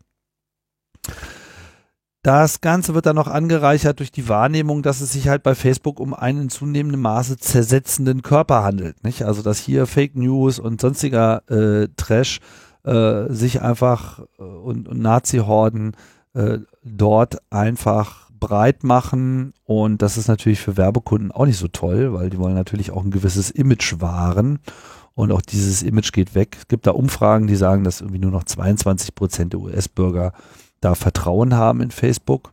Andere Unternehmen kommen da irgendwie zumindest aufs Doppelte. Und das ist ja sowieso immer so interessant ne, in unserer Wahrnehmung. Das heißt, mehr Leute wählen Trump, als Leute Facebook vertrauen. Haben gewählt, ja. Also ich meine, seine, seine, aber seine, seine Zustimmungsrate liegt ja auch so in dem. Nee, die liegt irgendwo bei 38. 38 Prozent. Also ich glaube, das kann man jetzt nicht so richtig vergleichen. Finde ich aber trotzdem bemerkenswert, weil es ja grundsätzlich in der amerikanischen Kultur so ist, dass ja Unternehmen tatsächlich mehr vertraut wird als dem Staat. Also bei uns ist das ja genau anders. Deswegen haben sie ja auch einen erfolgreichen Unternehmer als Präsidenten gewählt. Ja, ja, das hat auch damit zu tun. So, also dieser, dieser, dieser Glaube an die eigene Wirtschaft und äh, äh an, an die Unabhängigkeit vom Staat. Also Staat ist immer noch immer noch das, was irgendwie, oh Gott, die wollen uns unsere Sklaven wegnehmen. Ne? Haben sie auch. Ja, schlimm genug. So, dazu äh, erodiert auch es innerhalb von Facebook. Ähm, ganz offensichtlich hat die Loyalität der Mitarbeiter gelitten. Das mag an einigen Dingen liegen. Fallende Aktienkurse tragen da sicherlich dazu bei, weil es läuft ja gerade nicht so gut für Facebook generell. Der ganze Tech-Stocks-Markt ist in den USA etwas volatil geworden. Facebook sieht da besonders schlecht aus. Da für viele Mitarbeiter Aktienoptionen ja Teil der Bezahlung sind, trägt es ähm, dazu bei, dass sie da nicht so unbedingt das bekommen, was sie sich vielleicht vorgestellt haben. Und man merkt, es gibt also in zunehmendem Maße Leaks. Äh, nebenbei droht dann Zuckerberg auch noch gleich Mitarbeiter mit Entlassungen, wenn sie mit Journalisten sprechen. Also da ist so der, der Haussegen mehr als schief.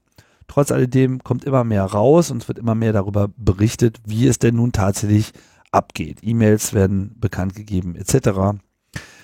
In dem Zusammenhang kam jetzt äh, zum Beispiel heraus, dass nachdem George Soros, das Feindbild aller Verschwörungstheoretiker, Hardcore-Rechten äh, etc.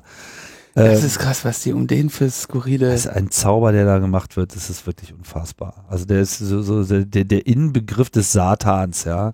Dabei ist der Soros wahrscheinlich echt einer der wenigen, die viel Geld haben und trotzdem noch irgendwie alle beisammen haben. Ich meine, George Soros ist ja reich geworden, indem er mal gegen das Pfund spekuliert hat und hat mit seinem Geld dann ein ganz interessantes Imperium aufgebaut, aber im Gegensatz äh, zu anderen, die sich dann halt nur die Yachten zur Vermietung äh, gekauft haben, hat Soros halt sehr viel Geld in Universitäten gesteckt, seine eigene Universität da ge gegründet. Er unterstützt viele ähm, äh, Organisationen, die sich um Recht und Freiheit und offene Gesellschaft kümmern, etc. Open Society Foundation. Open Society Foundation. Also man kann eher sagen, die Welt braucht mehr so Leute wie George äh, Soros. Ähm, aber er ist natürlich dann eben bei allen äh, Leuten, die die Welt lieber brennen sehen, der totale Feind, weil er halt auch noch Jude ist und dann passt das natürlich wunderbar in ihr Bild der äh, jüdischen Weltverschwörung und all das. Facebook ist jetzt auch mit dabei, weil nachdem sich Soros auf dem in Davos äh, in einer Rede kritisch über Facebook und wohl auch Google geäußert hat und meinte, das wäre ja eine Bedrohung äh, der Gesellschaft und man müsste hier mal äh, über Regulierung nachdenken, sind sie dann gleich äh, aktiv geworden und haben dann irgendwie seine finanziellen Interessen mal abgegraben. Da sind entsprechende E-Mails bei rausgekommen, wo die Sheryl Sandberg halt mal da äh, die Mitarbeiter hat investigieren lassen, äh, wie denn da seine Interessenlage sein könnte. Und später äh, hat dann Zuckerberg auch noch eine PR-Firma engagiert, die aus dem republikanischen Umfeld äh, kommt. Definers Public Affairs heißt der Laden und äh, da eine Kampagne gestartet, um dann eben diese gewonnenen Informationen dann wiederum an Journalisten zu stecken. Hier guckt mal, was der Soros hier alles für Interessen hat und ist ja klar, dass der gegen uns wettert und das ist ja hier irgendwie Teil äh, einer Verschwörung. Passt natürlich wunderbar ins Bild. Dementsprechend muss sich Facebook jetzt in der Öffentlichkeit auch mit Antisemitismusvorwürfen äh, auseinandersetzen. Es geht richtig rund und als wenn das alles noch nicht genug wäre, ist natürlich auch äh, Großbritannien dabei, den Fall rund um den Brexit-Betrug weiter aufzuarbeiten und zieht hier ganz neue Register. Da wurde jetzt eine, äh, eine Unternehmen, äh, ein britisches Unternehmen, was äh, auch auf Facebook Apps entwickelt hat, 643 hieß das und die haben irgendwie halt auch so alberne Sachen gemacht wie hier suche leicht bekleidete Damen in deiner Facebook-Umgebung äh, etc äh, wo Leute darauf rumgeklickt haben und dann eben auch das alte Spiel gespielt haben mit gib doch mal hier deinen Zugriff auf Freunde äh, frei. Und die App hat halt auch dieses Freunde von Freunden Feature benutzt. Und nachdem Facebook dann aber dicht gemacht hat und gesagt hat so nee, das stellen wir euch jetzt nicht mehr zur Verfügung, weil das ist jetzt hier zu heiß, haben die dann dagegen geklagt. Und im Rahmen dieser Klage sind dann wiederum Dokumente ans Gericht gekommen und die wurden jetzt äh, öffentlich. Und daraus äh, wurde dann nämlich wiederum bekannt, dass Facebook, obwohl sie diesen API-Zugriffe abgeschaltet haben, bestimmten Teilnehmern, hier sind genannt Airbnb und Netflix, sehr wohl diesen Zugriff noch gestattet haben. Mit anderen Worten, alles Lüge. Und Facebook ist schwer unter Dauerfeuer und ähm, hat schon bessere Zeiten erlebt. Ja, ist doch schön. Nieder. Brennen. Ja. Fragt sich nur, was danach kommt. Aber in gewisser Hinsicht kann man auch mal an dieser Stelle feststellen, Datenschutzgrundverordnung und der fortwährende Widerstand gegen das Geschäftsgebaren scheint hier was zu bringen. Ja, also das ist, äh, man kann schon Regeln aufzwingen. Man muss sich lange darüber unterhalten, wie diese Regeln sein sollen. Da ist sicherlich noch nicht äh, alles ähm, in trockenen Tüchern, was man da eigentlich wollen würde. Aber die Entwicklung der letzten Jahre sind eigentlich ganz positiv in der Hinsicht. Äh, ob die, ob das jetzt an der, ob, ob Facebook jetzt an der DSGVO zugrunde geht oder einfach daran, dass der, dass der Zuckerberg halt irgendwie offenbar auch nicht, nicht ganz so sagen wir mal. Nein, nein, nicht, äh, so wollte ich es nicht scheint verstanden. Scheint so ein bisschen nicht, an der Reife zu fehlen, ne? Das kommt noch dazu, aber es ist halt auch einfach dieses Geschäftsmodell mit, wir nehmen ja, eure okay. Daten und machen, was wir wollen. Ah, okay. Das ja. äh, findet langsam ein Ende. Das wäre, okay, ja, das, das wäre, das wäre zu, da, da würde ich mitgehen, das wäre zu hoffen. Da gibt es einen Widerstand, einen zunehmenden, nicht nur politischen, sondern auch in der Gesellschaft. Und das, das wäre sehr schön. Ähm, Facebook im Moment scheint tatsächlich, ich meine, du hörst ja auch so, andere Skurrilitäten von diesem Zuckerberg. Dann fährt er irgendwie rüber nach Mountain, nach einer Index, wie, wo, sitzt, wo sitzt Apple? Cupertino streitet sich irgendwie mit dem Steve Jobs, äh, mit dem Tim Cook natürlich. Heute habe ich es echt, ne? Fährt nach Mountain View und streitet sich mit Steve Jobs, ja? Mountain View ist Google. ähm, das ist ein schöner Titel übrigens auch. Fährt nach, fährt nach Mountain View und streitet sich mit Steve Jobs. Ähm, dann kommt er irgendwie zurück, hat sich mit dem Tim Cook gezankt und sagt jetzt so, Freunde, wenn ich hier noch einen mit dem, mit dem, ähm, mit dem iPhone erwische, ich will, dass ihr jetzt alles Android-Handys benutzt, ne? Also irgendwie so solche, das, da merkst du halt, dass den Leuten unter Umständen, ja, der, der strategische Weitblick für das Unternehmen und für ihre persönliche Rolle fehlt und dass sie das dann wundert es mich nicht, dass wenn jemand sowas macht, dann wundert es mich auch nicht, wenn er vielleicht den Laden nicht ganz im Griff hat. Ne? Wenn dann da irgendwie vielleicht kom immer wieder komische Sachen äh, hervortreten. Ob er davon wusste oder nicht, ist dann auch wieder unklar. Also da, das sind so Anzeichen für einen unter Umständen nicht ganz gelungenen Führungsstil auch. Und wenn der Führungsstil nicht so ganz gelungen ist, dann musst du dich auch nicht wundern, wenn du unter Umständen irgendwann die Organisation nicht mehr im, im Griff hast, im Sinne von auch den Leuten vertrauen kannst, dass, dass du vielleicht auch eine Kultur in dem Unternehmen hast, dass ähm, dass die Leute deine Vision teilen, ja. Wenn der Chef auf einmal reinkommt und sagt, übrigens hier heute mit dem Tim Cook Mittag gegessen ist ein Arschloch, ihr verkauft jetzt alle eure Handys, ähm, oder oder äh, am besten verkauft ihr die nicht, sondern macht die kaputt. Ich meine, dann weißt du, dass der, dass der auch in wahrscheinlich in Meetings oder in Strategiebesprechungen oder in, in der generellen Führung des Unternehmens im Zweifelsfall nicht stringent, geistig präsent ist oder, sag ich mal, kalkulierbar ist in dem, wie er agiert und handelt.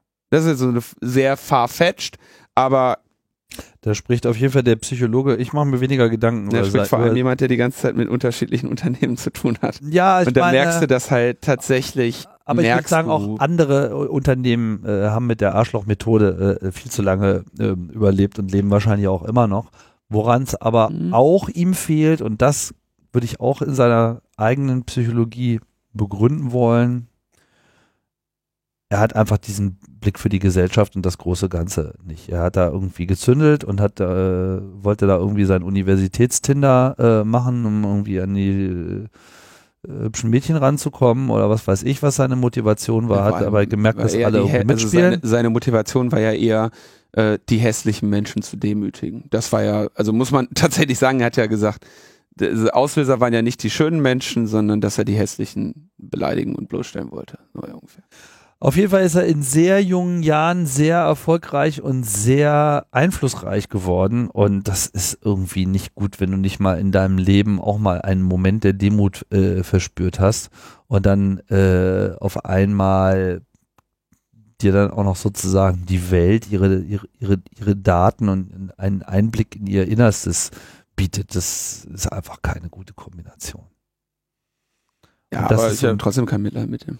Ich habe überhaupt gar kein Mitleid mit ihm, äh, darum geht's mir auch gar nicht. Es ist halt einfach nur ein, nur, nur ein Drama, dass es überhaupt so weit hat äh, kommen können. Und es hat ja nun wirklich enorme Auswirkungen gehabt. Ich würde jetzt nicht sagen, Facebook allein ist schuld daran, dass Donald Trump in der Welt ist.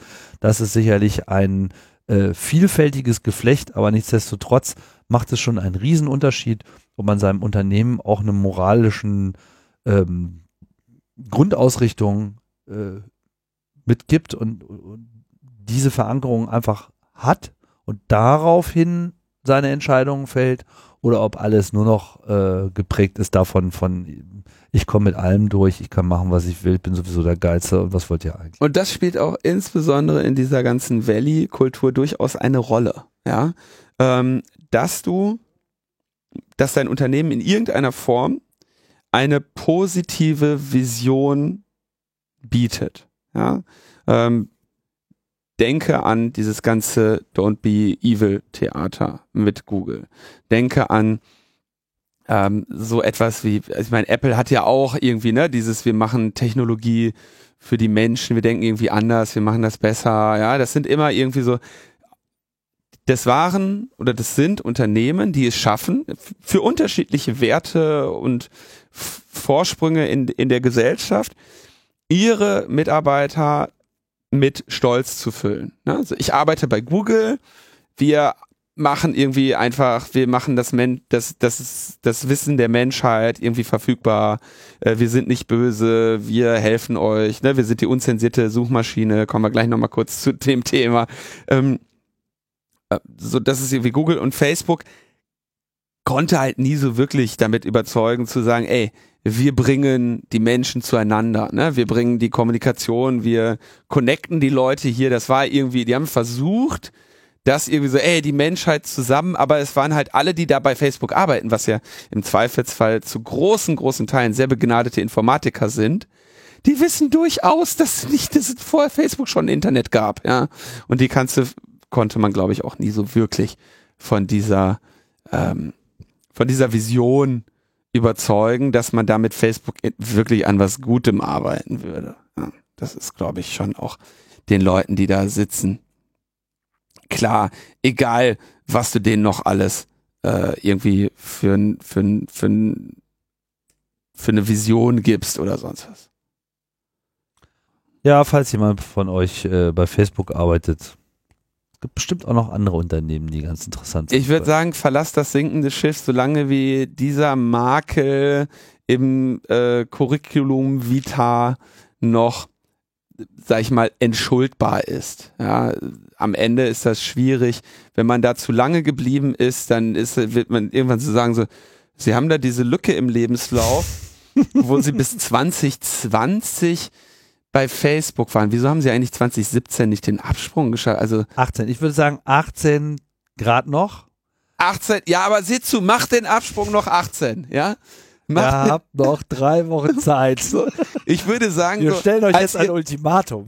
als Ihr Karriereberater würde ich Ihnen dazu raten, unbedingt noch einen Absprung 2018 zu schaffen. Ja. Das sieht sonst einfach Das könnte schwierig werden sonst. schlecht. So, Berufsberatung bei Logbuch Netzpolitik. gerade von uns will man ja wirklich Karriere. werden.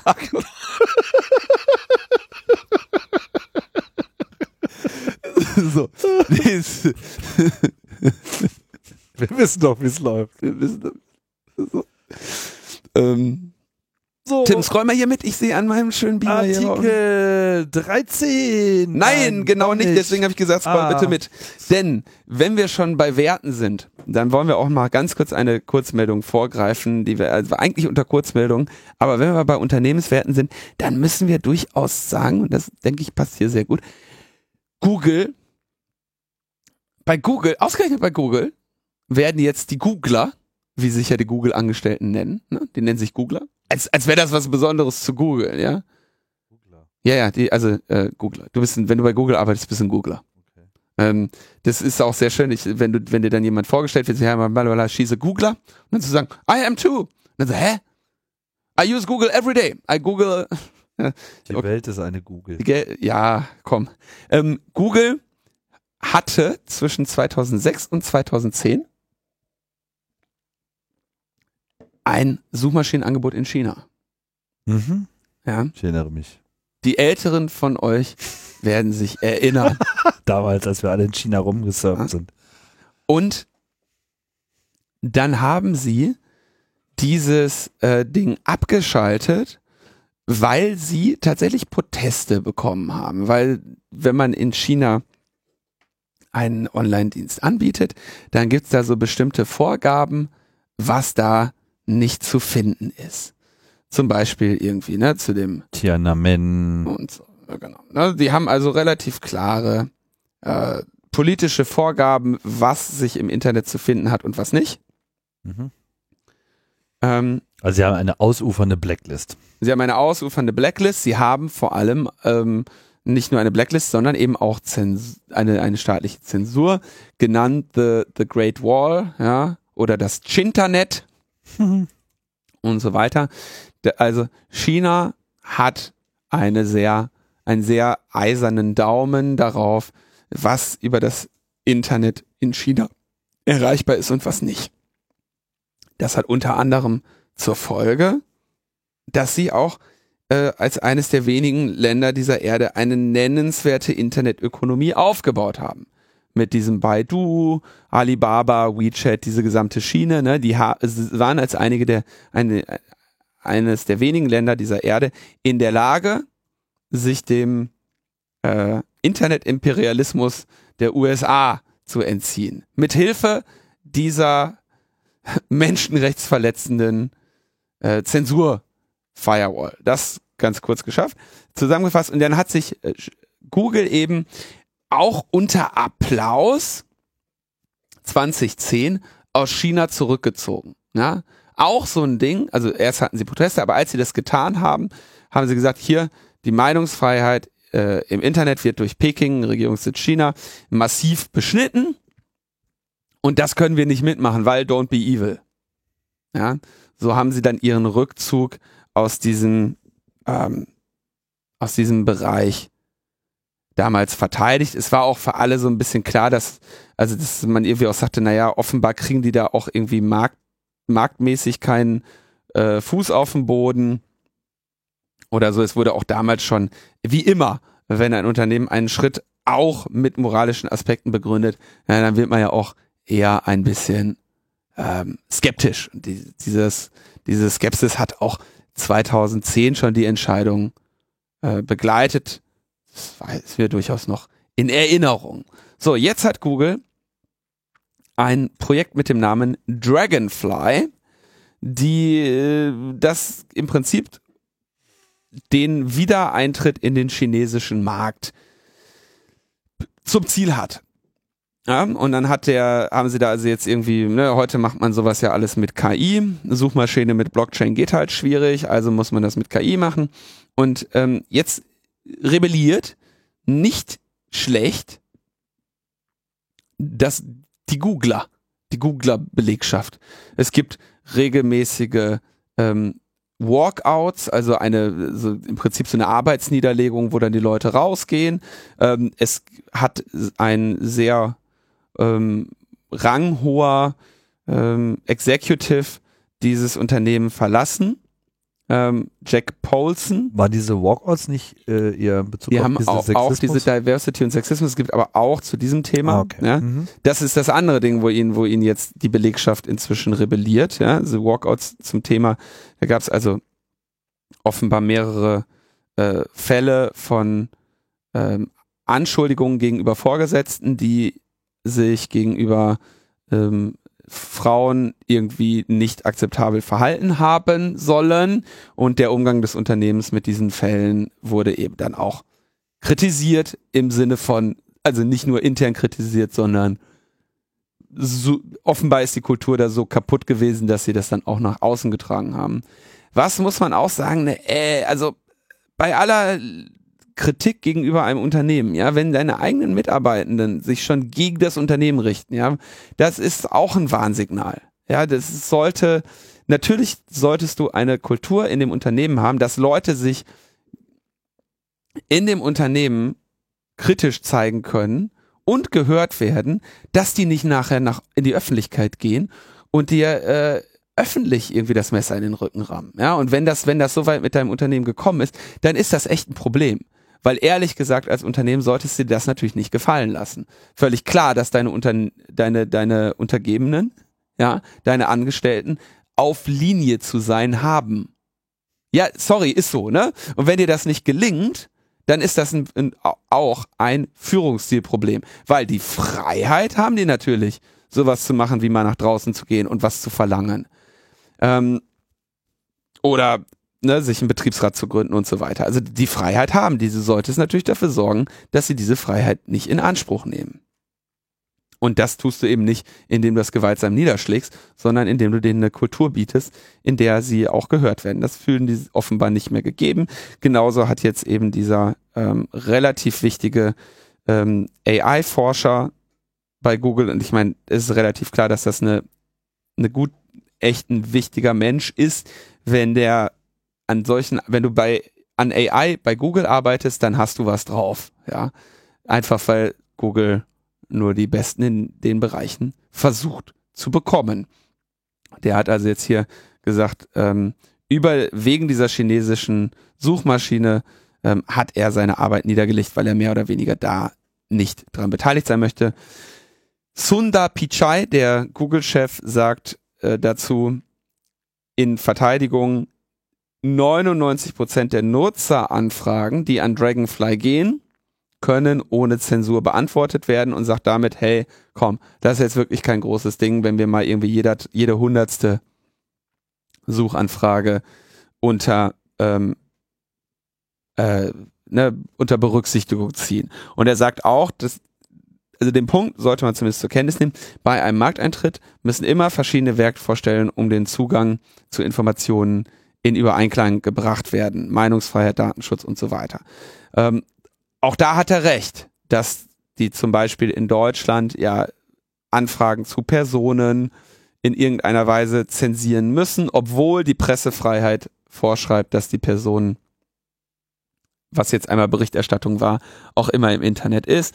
Dazu gehören so Sachen wie, dass unterschiedliche Länder unterschiedliche Auffassungen darüber haben, wo denn jetzt auf Google Maps eine Grenze zu sein hat und wo nicht. Ja, ist auch sehr. Oh ja. ja also je nachdem, aus welchem Land du Google Maps Israel, Palästina, sieht, etc. sieht es anders aus. Ne? Also Tims, die Welt ist eine Google, das stimmt hier nämlich nicht. Die Welt ist mehrere Google. Die, die Welt ist mehrere Googeln. Ja. Und ähm, insofern hat hier ähm, äh, dieser CEO von Google durchaus zumindest ein Argument. Ja, Kann man auch anderer Meinung sein. da kann man auch anderer Meinung sein. Ähm, ich kann aber natürlich auch verstehen, dass Google, wie jedes andere Unternehmen, sich um Wachstum bemühen muss. Das scheint ein bisschen so, dass die Felder, in denen Google marktbeherrschend sind, äh, ist, mehr oder weniger jetzt auch ihre Wachstumsgrenze erreicht haben. Und ich kann verstehen, dass zehn Jahre nach dem Ausscheiden äh, oder acht Jahre nach dem Ausscheiden aus China nun der Gedanke wieder warm wird, bei den Google CEOs äh, oder beim, beim, bei den Google Cs, sich zu überlegen, wohin können wir denn mit unserem kleinen Scherz hier noch wachsen? Naja, das mit dem Social haben wir offenbar so dermaßen verkackt, dass wir es gerade einpacken. Ähm, wir müssen uns irgendwie überlegen, wie wir hier noch Wachstum hinkriegen. Und da spielt natürlich China eine Rolle. Das ist eine, eine, eine riesige Nation, ein riesiger Markt. Und man kann verstehen, dass Facebook eben sagt, ich möchte, wir müssen, äh, Facebook, Google sagt, wir müssen da irgendwie hin, bevor wir dieses Feld eben den chi- chinesischen Alternativen überlassen. das sollte man auch nicht, ähm, das kann man natürlich jetzt so abtun. Ne? Wir könnten da so eine westeuropäische Überheblichkeit anlegen und sagen, oh, pff, China und so, die kriegen wir schon irgendwie klein.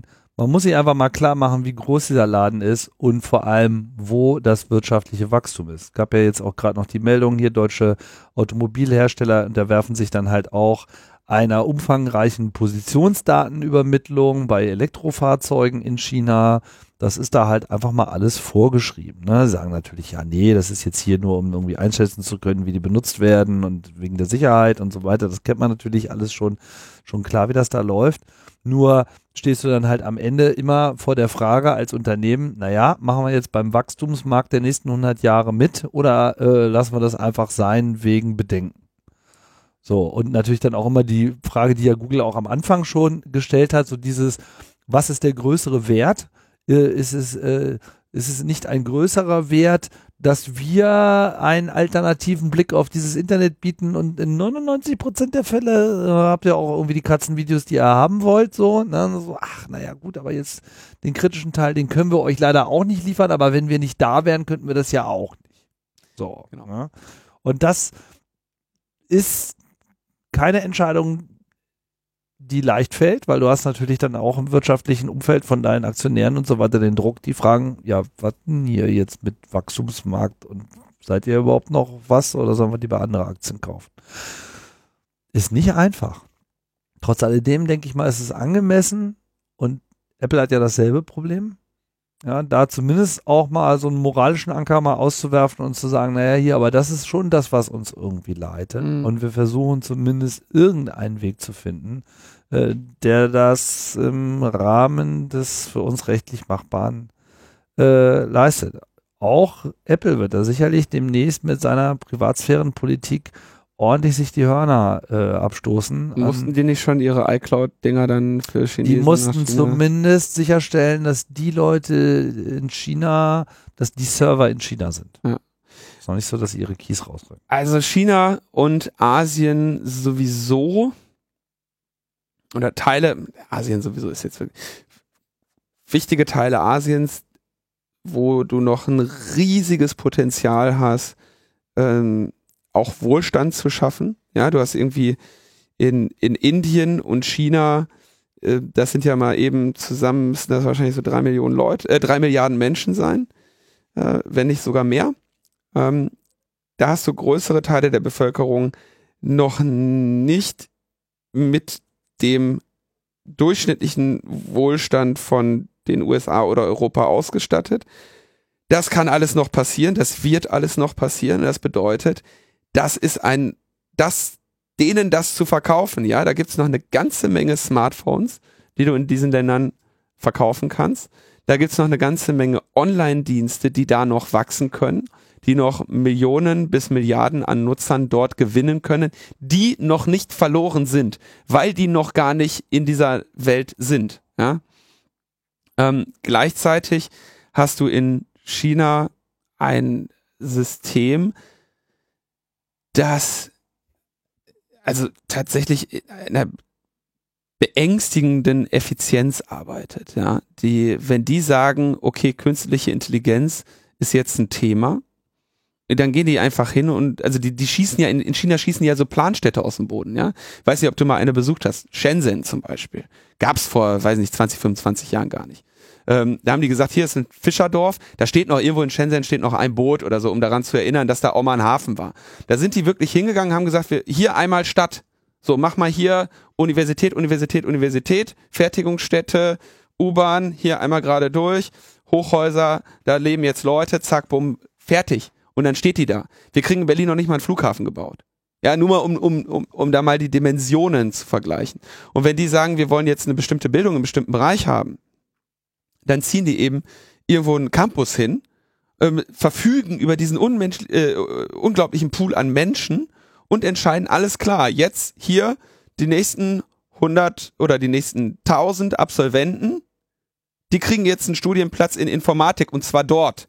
Das ist ja nicht so, dass da jemand sagt, oh, hm, ich mache aber erstmal noch ein, äh, ein selbstfindendes Ja oder die äh, der so einer Unverschämtheit wie der zentralen Vergabestelle für Studienplätze unterwerfe ich mich nicht, sondern die werden einfach abgeordert. Da steht nicht zur Debatte, dass du sagst, ich möchte aber, ne? Also das ist einfach, da sind, da ist ganz andere Kultur.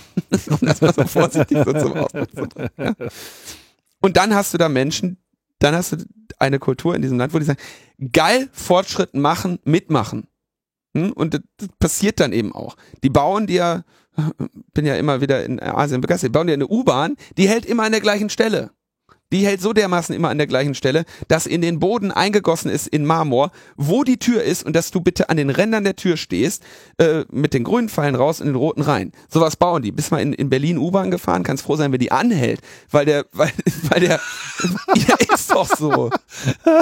ja, ich kenne das auch schon aus Japan. Ist das ist ja genauso. Ja, Japan, das ist ja sowieso einfach nur noch äh, erniedrigend. Aber ähm, China kommt und die, die kommen mit einer Geschwindigkeit und mit einer Entschi mit einer Kraft der Entscheidung, die unglaublich ist. Und ähm, gleichzeitig eben auch mit diesem, ja, Datenschutz, äh, nee. Next. Next. Und ähm, ja.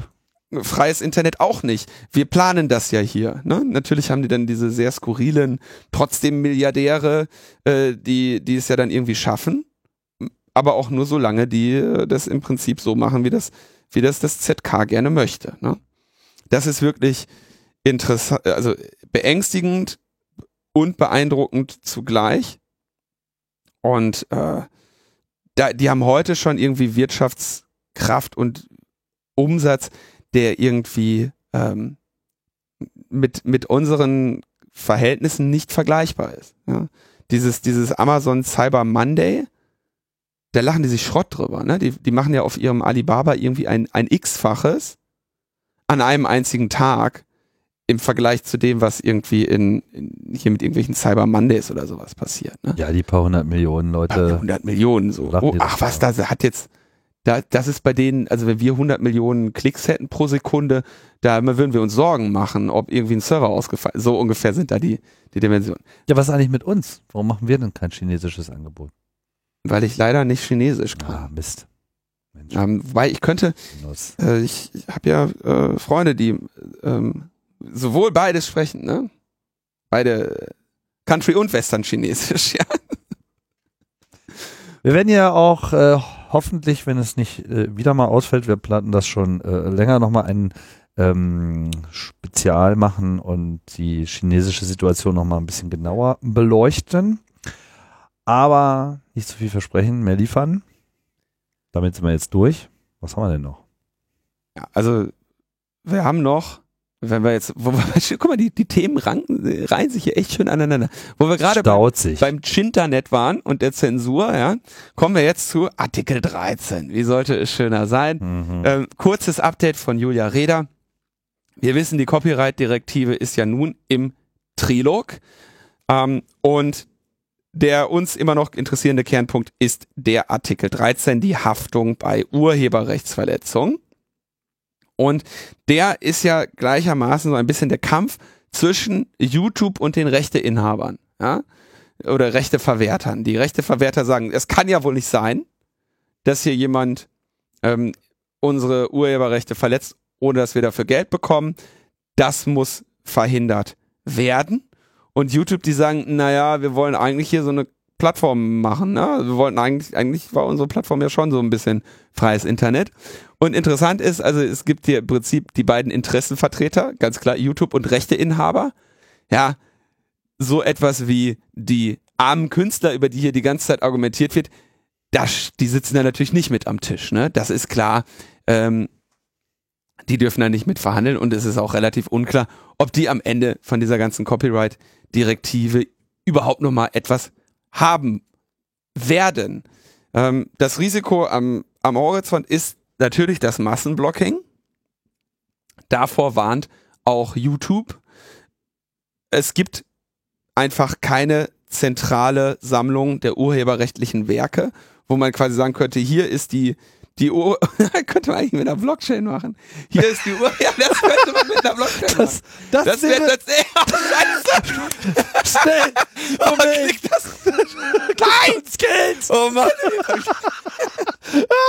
Das wäre wirklich Die oh, LNP Private Blockchain mit den Uhren. Das könnte man scheiße. Nein. wieder nicht Millionär geworden. Nein! Stopp! Stopp die Aufzeichnung. Das könnte man mit einer Blockchain machen. Das ist stimmt. Oh Mann. Okay, also ich finde, Das ist kein Witz. es ist tatsächlich das, eine sinnvolle Anwendung. da, da hätten alle ein extrem großes Interesse, dass Ja, das, das immer läuft. echt mal was mit einer so. Blockchain. Mann, wäre das Shit. cool. Ja.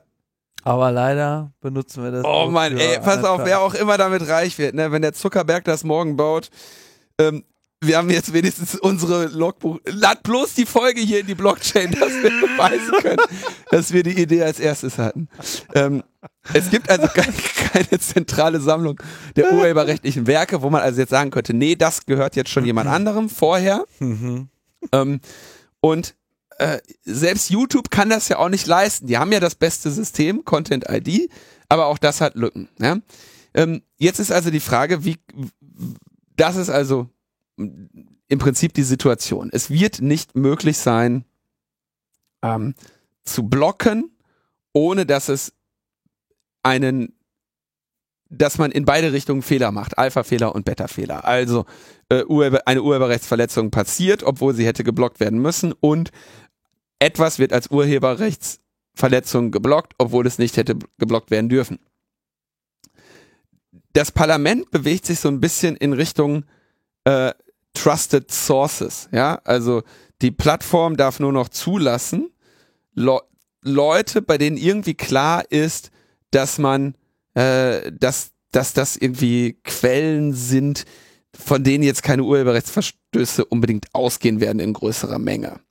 Äh, Julia nennt das äh, in dem Blogbeitrag ähm, Cable TV 2.0. Ja, also es gibt eine ganze Menge Sender, die sind irgendwie zugelassen, die haben die Lizenz zum YouTube hochladen und ähm, damit wäre das Thema erledigt. Die Ratsversion von Artikel 13 geht eher in Richtung äh, Filternet. Ja, also die großen Plattformen können filtern und tun das ja auch, also Content ID.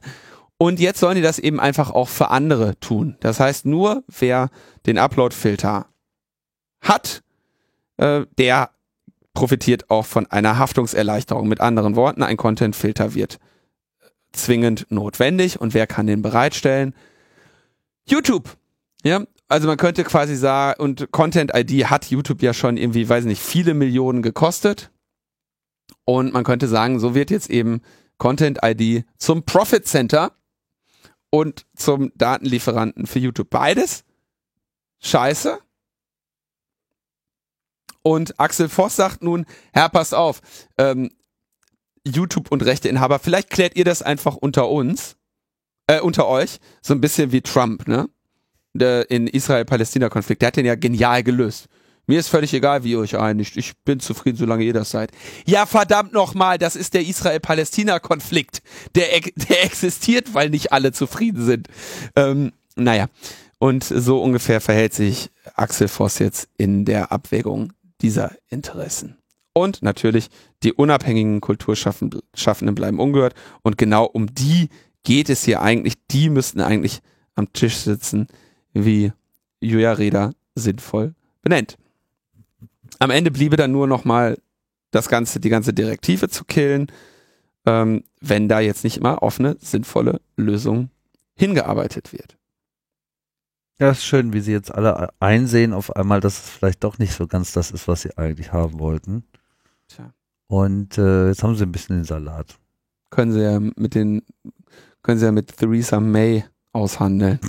Also ich meine, es ist wirklich extrem untypisch, dass jetzt etwas im äh, im Trilog noch den Eindruck macht, überhaupt äh, so aus der Spur zu geraten, dass das äh, ganz allgemein die Unterstützung verliert. Aber wenn jetzt sozusagen auch noch die, die die ganze Zeit, für die das die ganze Zeit gemacht wurde, sagen so, ah nee, so war das aber jetzt nicht gemeint. Das könnte noch ein Novum werden. Auf jeden Fall zeigt es schön, wie bekloppt diese ganze Debatte die ganze Zeit gelaufen ist. Und äh, na, mal gucken. Vielleicht ist das ja auch noch Teil des netzpolitischen Frühlings, der uns irgendwann mal bevorsteht. Netzpolitischer Frühling äh, steht auch dem Amt der Bundesbeauftragten für Datenschutz und Informationsfreiheit. Jetzt dacht ihr euch, wieso, die ist doch gerade erst Bundesdatenschutzbeauftragte geworden. Die hatte noch gar nichts gemacht. Ja, so schnell geht das vorbei. Ne? So schnell ist das vorbei. Kaum bist du Datenschutzbeauftragte und hast, bist gar nicht dazu gekommen, überhaupt mal irgendwie zu Wort zu kommen, überhaupt mal deine erste Amtshandlung zu vollführen. Schon wird's jemand anders, viele Jahre später. Ne?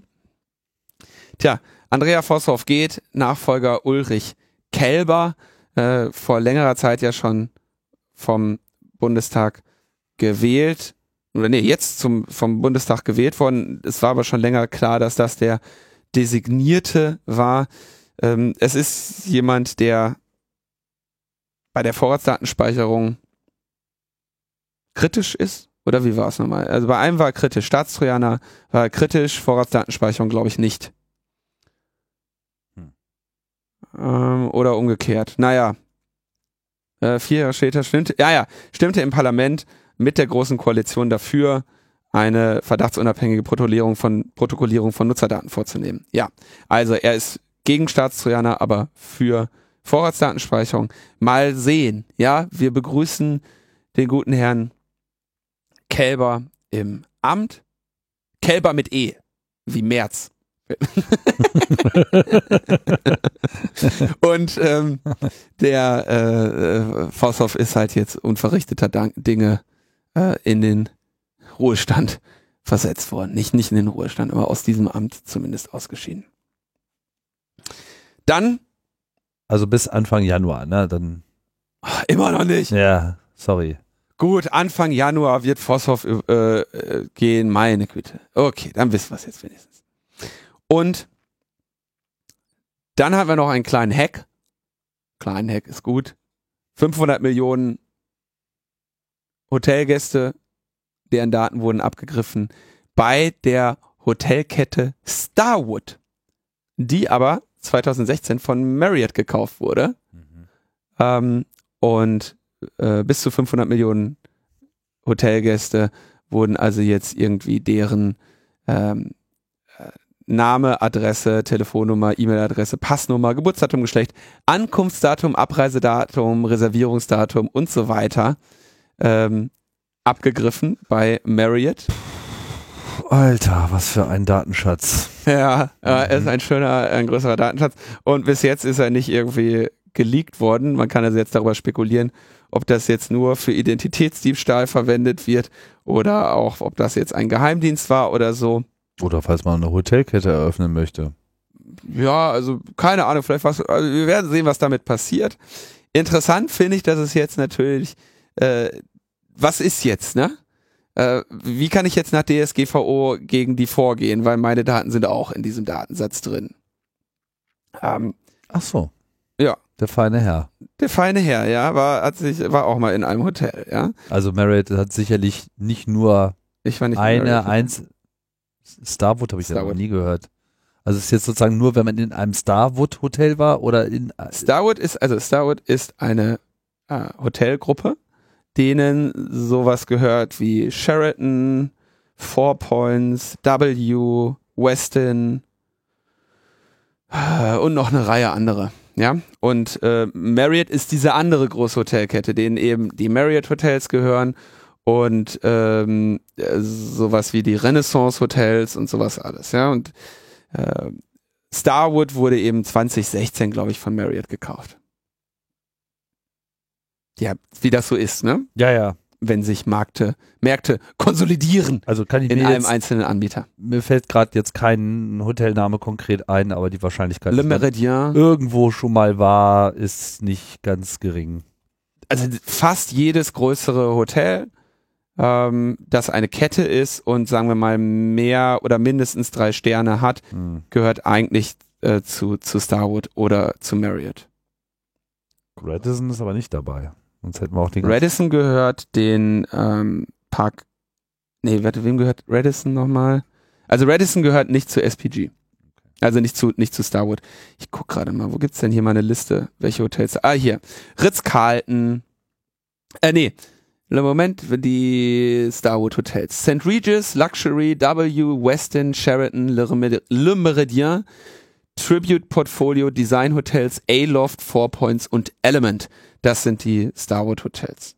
Marriott sind äh, Gaylord Hotels, äh, Courtyard, genau, Courtyard, Residence, Spring Hill, Fairfield, Town Place, Moxie. Ah, das Moxie Hotel, ne? Auch so ein bisschen äh, günstigere Hotels. Delta, Renaissance, Autographic Collection, im Prinzip Ritz-Carlton und so weiter. Also alles so die größeren Ketten, der luxuriösen Hotels. Ab, denke ich mal, so drei bis fünf Sterne. Tja, so sieht's aus. Ähm, Daten weg. Sind ja jetzt auch nicht irgendwo anders. Ne? Äh, die sind ja jetzt nur irgendwo anders, die sind ja nicht weg. Ähm, fragt sich, wie werde ich jetzt kompensiert als betroffene Person? Ja, was passiert? Kriege ich jetzt mal Geld her? In den USA gibt es direkt so einen Class Action Lawsuit, der die moderate Entschädigung von 25 Dollar pro betroffener Person fordert. Das ist, denke ich, nicht die Maximalforderung. Wenn man aber jetzt diese 25 Dollar mal ähm, 500 Millionen rechnet, dann ist das eine 12 Billionen alles, was man mit 500 Millionen Mal nimmt, ist eine große Zahl. Eine sehr große Zahl. 12,5 Billionen wäre das, ne? Also eine Leg 12 jetzt nicht mit fest. neun Nullen. das ist immer noch relativ viel Geld, was da jetzt unter Umständen ähm, eine Rolle spielt. Und es stellt sich natürlich die Frage, warum haben die überhaupt diese riesigen Daten noch davor gehalten? In meinen Augen ist ein Hotelaufenthalt erledigt in dem Moment, wo ich da reingehe, meine Rechnung bezahlt habe und die Rechnung mit nach Hause nehme. Naja, weiß ja warum. Wieso? Na, weil das natürlich äh, wunderbare Daten sind, wo man so schön Big Data mäßig drin rumfurchen kann, um einfach Patterns zu erkennen, wie verhalten sich Leute, wann buchen sie, wo äh, steigen sie wann zu welchen Jahreszeiten in was für eine Art Hotels ab und so. Das ist ja alles durchaus nachvollziehbar, auch äh, Business-Daten, die man auswerten möchte, um einfach zu verstehen, wie die Kundschaft so tickt. Insbesondere muss man, glaube ich, dazu sagen, also diese Hotels sind besonders, also diese Ketten entfalten ihre Kraft ja dadurch, durch, hauptsächlich durch ihre Loyalty-Programme. Und dadurch, dass sie mit den größeren Unternehmen, die viele Reisetätigkeit haben, natürlich auch Special Deals haben. Also sowas wie äh, McKinsey, ne, die mehr oder weniger ihre Consultants die ganze Zeit nur durch die Welt schicken. Die haben natürlich spezifische Deals mit Starwood, Marriott und so weiter. Und entsprechend siehst du an diesen Daten natürlich jetzt auch, welche McKinsey Consultants oder nimm irgendeine andere Consultancy wann wo waren. Ja. Wer wo gearbeitet hat, welche Projekte wo hochgezogen wurden. Und wenn man das jetzt noch mit, mit irgendwie vielleicht einem LinkedIn-Datensatz abgleicht oder so, dann ergibt sich da ein sehr interessantes Bild der internationalen Projekte. Wo welches Aber auch, Team, wo welche Person sind wann wo. Lobbyleute untergekommen, wo sind Ja. Politiker wann wo auf einmal gehäuft aufgetreten. Also da kann man wirklich schon eine ganze Menge rauslesen, wo irgendwas ist. Das ist auf jeden Fall mal Big Data. Das ist wirklich mal Big Data. Viele wollen ja nur Big Data machen. Das ist es. Das ganz ohne Blockchain. So. Und auch gleichzeitig, das ist halt ein Milliardenunternehmen. Die waren in, nicht in der Lage, diese Daten sicher zu verwahren. In der gleichen Woche sind ja noch irgendwo überall in anderen Unternehmen irgendwelche Datenreichtümer aufgetreten. Quora und Uber und was gar nicht. Die schaffen es ja schon gar nicht mehr alle in die Sendung. Ja. Das ist Und das ist wirklich so. Die schaffen es nicht mehr in die Sendung. Und dieser Marriott-Hack hat es auch nur deshalb in die Sendung äh, geschafft, weil das jetzt wahrscheinlich der größte ist, weil der größer als der ja größer ist als der Yahoo-Hack, glaube ich. auf jeden Fall schöner Faktor. 500 Millionen, Das ist Den- ganz gut, ne? den könnte man auch aufs nächste Thema mal anwenden, den Faktor. Faktor 500 Millionen. Ja, also wenn wir schon mal so eine Zahl haben. Die Netzagentur droht der Deutschen Telekom für die weitere Durchführung von Stream On mit einer Strafe von Dr. 500 Evil, Millionen. Dr. Evil Lache. 200.000 Euro. Oh, jetzt haben wir es euch aber gezeigt. Jetzt haben wir es euch gegeben, ja. Also mit anderen Worten, mit Portokasse. Und damit wären wir bei den Terminen, würde ich sagen. Was willst du dazu noch sagen? Ich meine, da ist doch jetzt nichts dazu zu sagen. Außer wir haben, wir haben zu Stream On eine Reihe Kommentare bekommen in der letzten Sendung. Und zwar äh, zeigte sich ja einige, einigermaßen eine Ratlosigkeit bei allen darüber, wie es denn jetzt bei Stream On ist, wann da was wie drin ist und wann nicht. Und da klärte uns ähm, Moment. Rico klärte uns auf zum Thema Stream On. Netflix ist nicht immer mit drin. Video gibt's kostenlos erst ab Magenta L dazu. Daher ist die Aussage, 2 Gigabyte reichen dann als Tarif auch falsch. Ich habe 4 Gigabyte Volumen und Netflix und Co. zählen voll drauf. Das heißt, er hat wahrscheinlich diesen M. Es gibt also weiterhin eine Produktdifferenzierung über den Preis und deswegen macht die Telekom auch keine Flat für jeden. Das ist natürlich der entscheidende Punkt. In dem Moment, wo sie eine Flat für alle machen, ist eine Flat für alle. Äh, Jetzt widerspricht aber Christian und sagt, es reicht zum Beispiel Magenta M, wenn man DSL auch von der Telekom bezieht. Das ist dann dieses Magenta 1. Dann ist Stream on Video auch in HD möglich. Nicht nur wie in der Folge falsch dargestellt, in SD, ey, keine Ahnung, wenn ihr ernsthaft zur Deutschen Telekom gehen wollt und ein einigermaßen illegales Angebot äh, finanzieren wollt, äh, äh, buchen möchtet, Mach doch. dann guckt euch das selber an. Wir sind hier nicht der T-Punkt. Gibt's noch T-Punkte eigentlich? Keine Ahnung. Also es gibt auf jeden Fall noch so Läden. Früher hießen die T-Punkt. Das war noch so Zeiten. Ja. Heute heißen die. Ich weiß gar nicht, wie die heute heißen. Bestimmt einen viel geschmackvolleren Namen haben sie sich jetzt ausgesucht. T-Punkt. Ist doch immer ganz groß drin. Also genau, wir, wir, unsere Kaufberatung für die Deutsche Telekom ist nicht unsere Stärke. Aber ihr seht, auch da ist natürlich eigentlich in dieser Produktdifferenzierung, finde ich, spielt auch immer Verwirrung tatsächlich ein größeres, man merkt, dass das auf Verwirrung angelegt ist, ne? Naja. So, ich würde sagen, jetzt kommen wir aber tatsächlich zu den Terminen.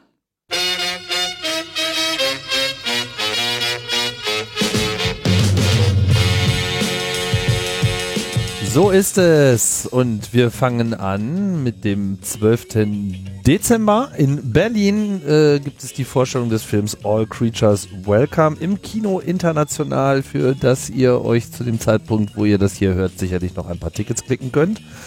Ähm, ja, da wird der Film gezeigt, der dokumentiert ein wenig das Geschehen auf Camp und äh, Kongress und wagt äh, einen kulturellen Blick auf die Chaos-Szene. Am 31.12.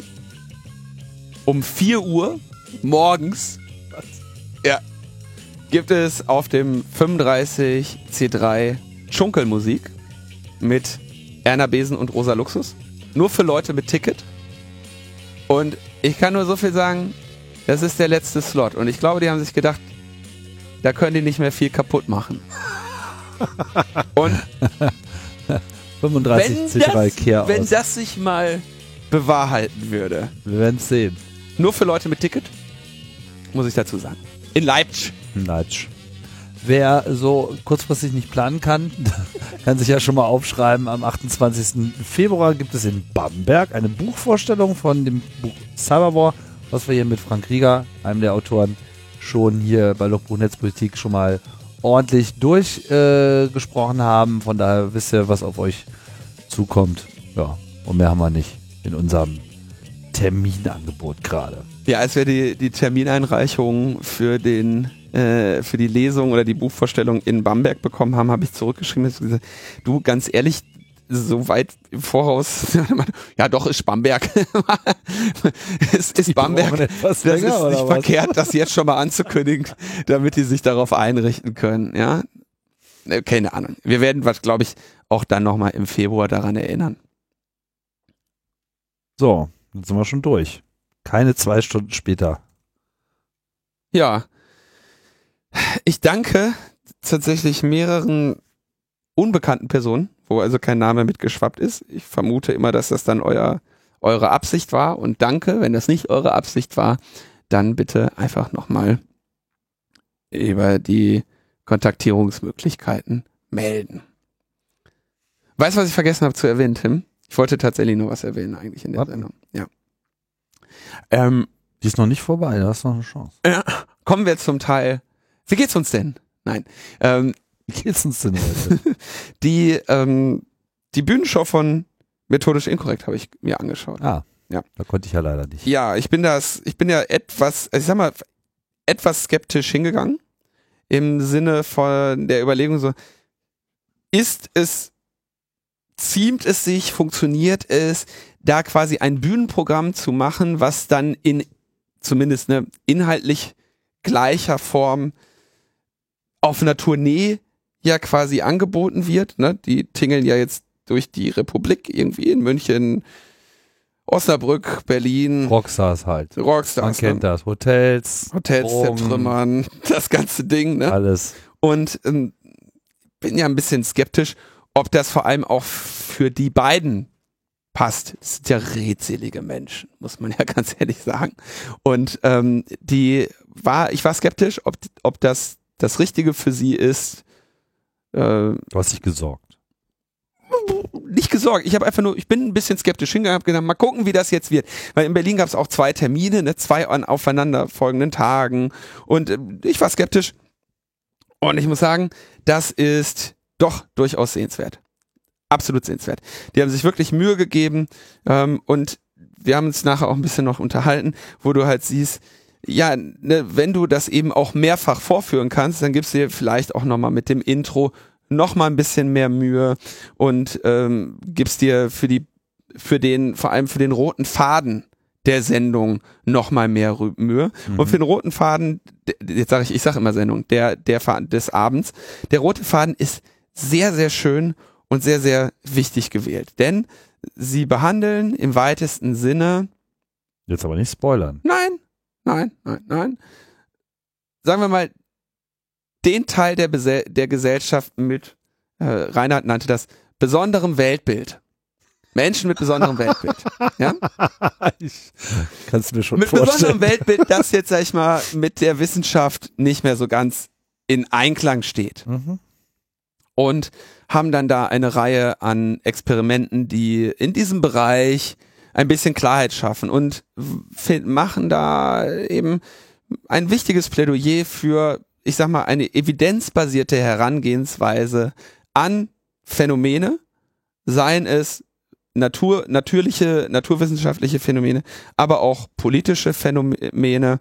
Und das ist äh, gelungen, das ist unterhaltsam und das ist sehenswert. Und das finde ich, finde ich wirklich toll und wichtig. Ich habe mich sehr, sehr darüber gefreut und kann das tatsächlich nur empfehlen. Es gibt in verschiedenen Städten ähm, noch Tickets. In einigen Städten sind die Shows auch jetzt schon ausverkauft. Und wirklich sehenswert, wirklich toll. Ähm, das kriegt das Prädikat Empfehlung, muss ich ganz ehrlich sagen. War we wegen dieses roten Fadens und dieser, dieser, des auch wichtigen Statements, ja. Und dann ist es eben auch wirklich schön und amüsant aufbereitet. Das ist eine, das sind dreieinhalb, vier Stunden eurer Zeit, die ihr nicht äh, bereuen werdet. Kann ich empfehlen. Schön. Ich hoffe, ich werde auch nochmal die Gelegenheit bekommen. Jetzt habe ich sie leider verpassen äh, müssen an diesem Wochenende, wo mhm. es sich so angeboten hätte. Ja, mit unserem Format geht das ja nicht, ne? Wir müssen ja immer was Neues bringen das war ja auch so ein bisschen meine, da, daher war ja, kam ja auch meine Skepsis so, ne, weil das machen sie ja auch in der Sendung. Die bringen ja auch alle, äh, äh, alle 14 Tage, jetzt gerade ist es ja weniger, ähm, eine neue, neuen Blick auf die, die Wissenschaft. Und ähm, da war ich eben auch äh, überrascht oder war ich eben, habe ich mich gefragt, wie sie diese Herausforderung lösen und ob das Format nicht dadurch eher verliert, aber sie haben sehr gelungen die Kurve gekriegt, dass das Format dadurch eben tatsächlich gewinnt. Naja, so viel also dazu. Und ähm, dann äh, würde ich sagen, können wir euch in die Woche entlassen. Zurück, in, zurück, damit zurück zum Google. Zurück, zurück in die Zukunft mit euch. Ja. Ciao, ciao. Bis bald.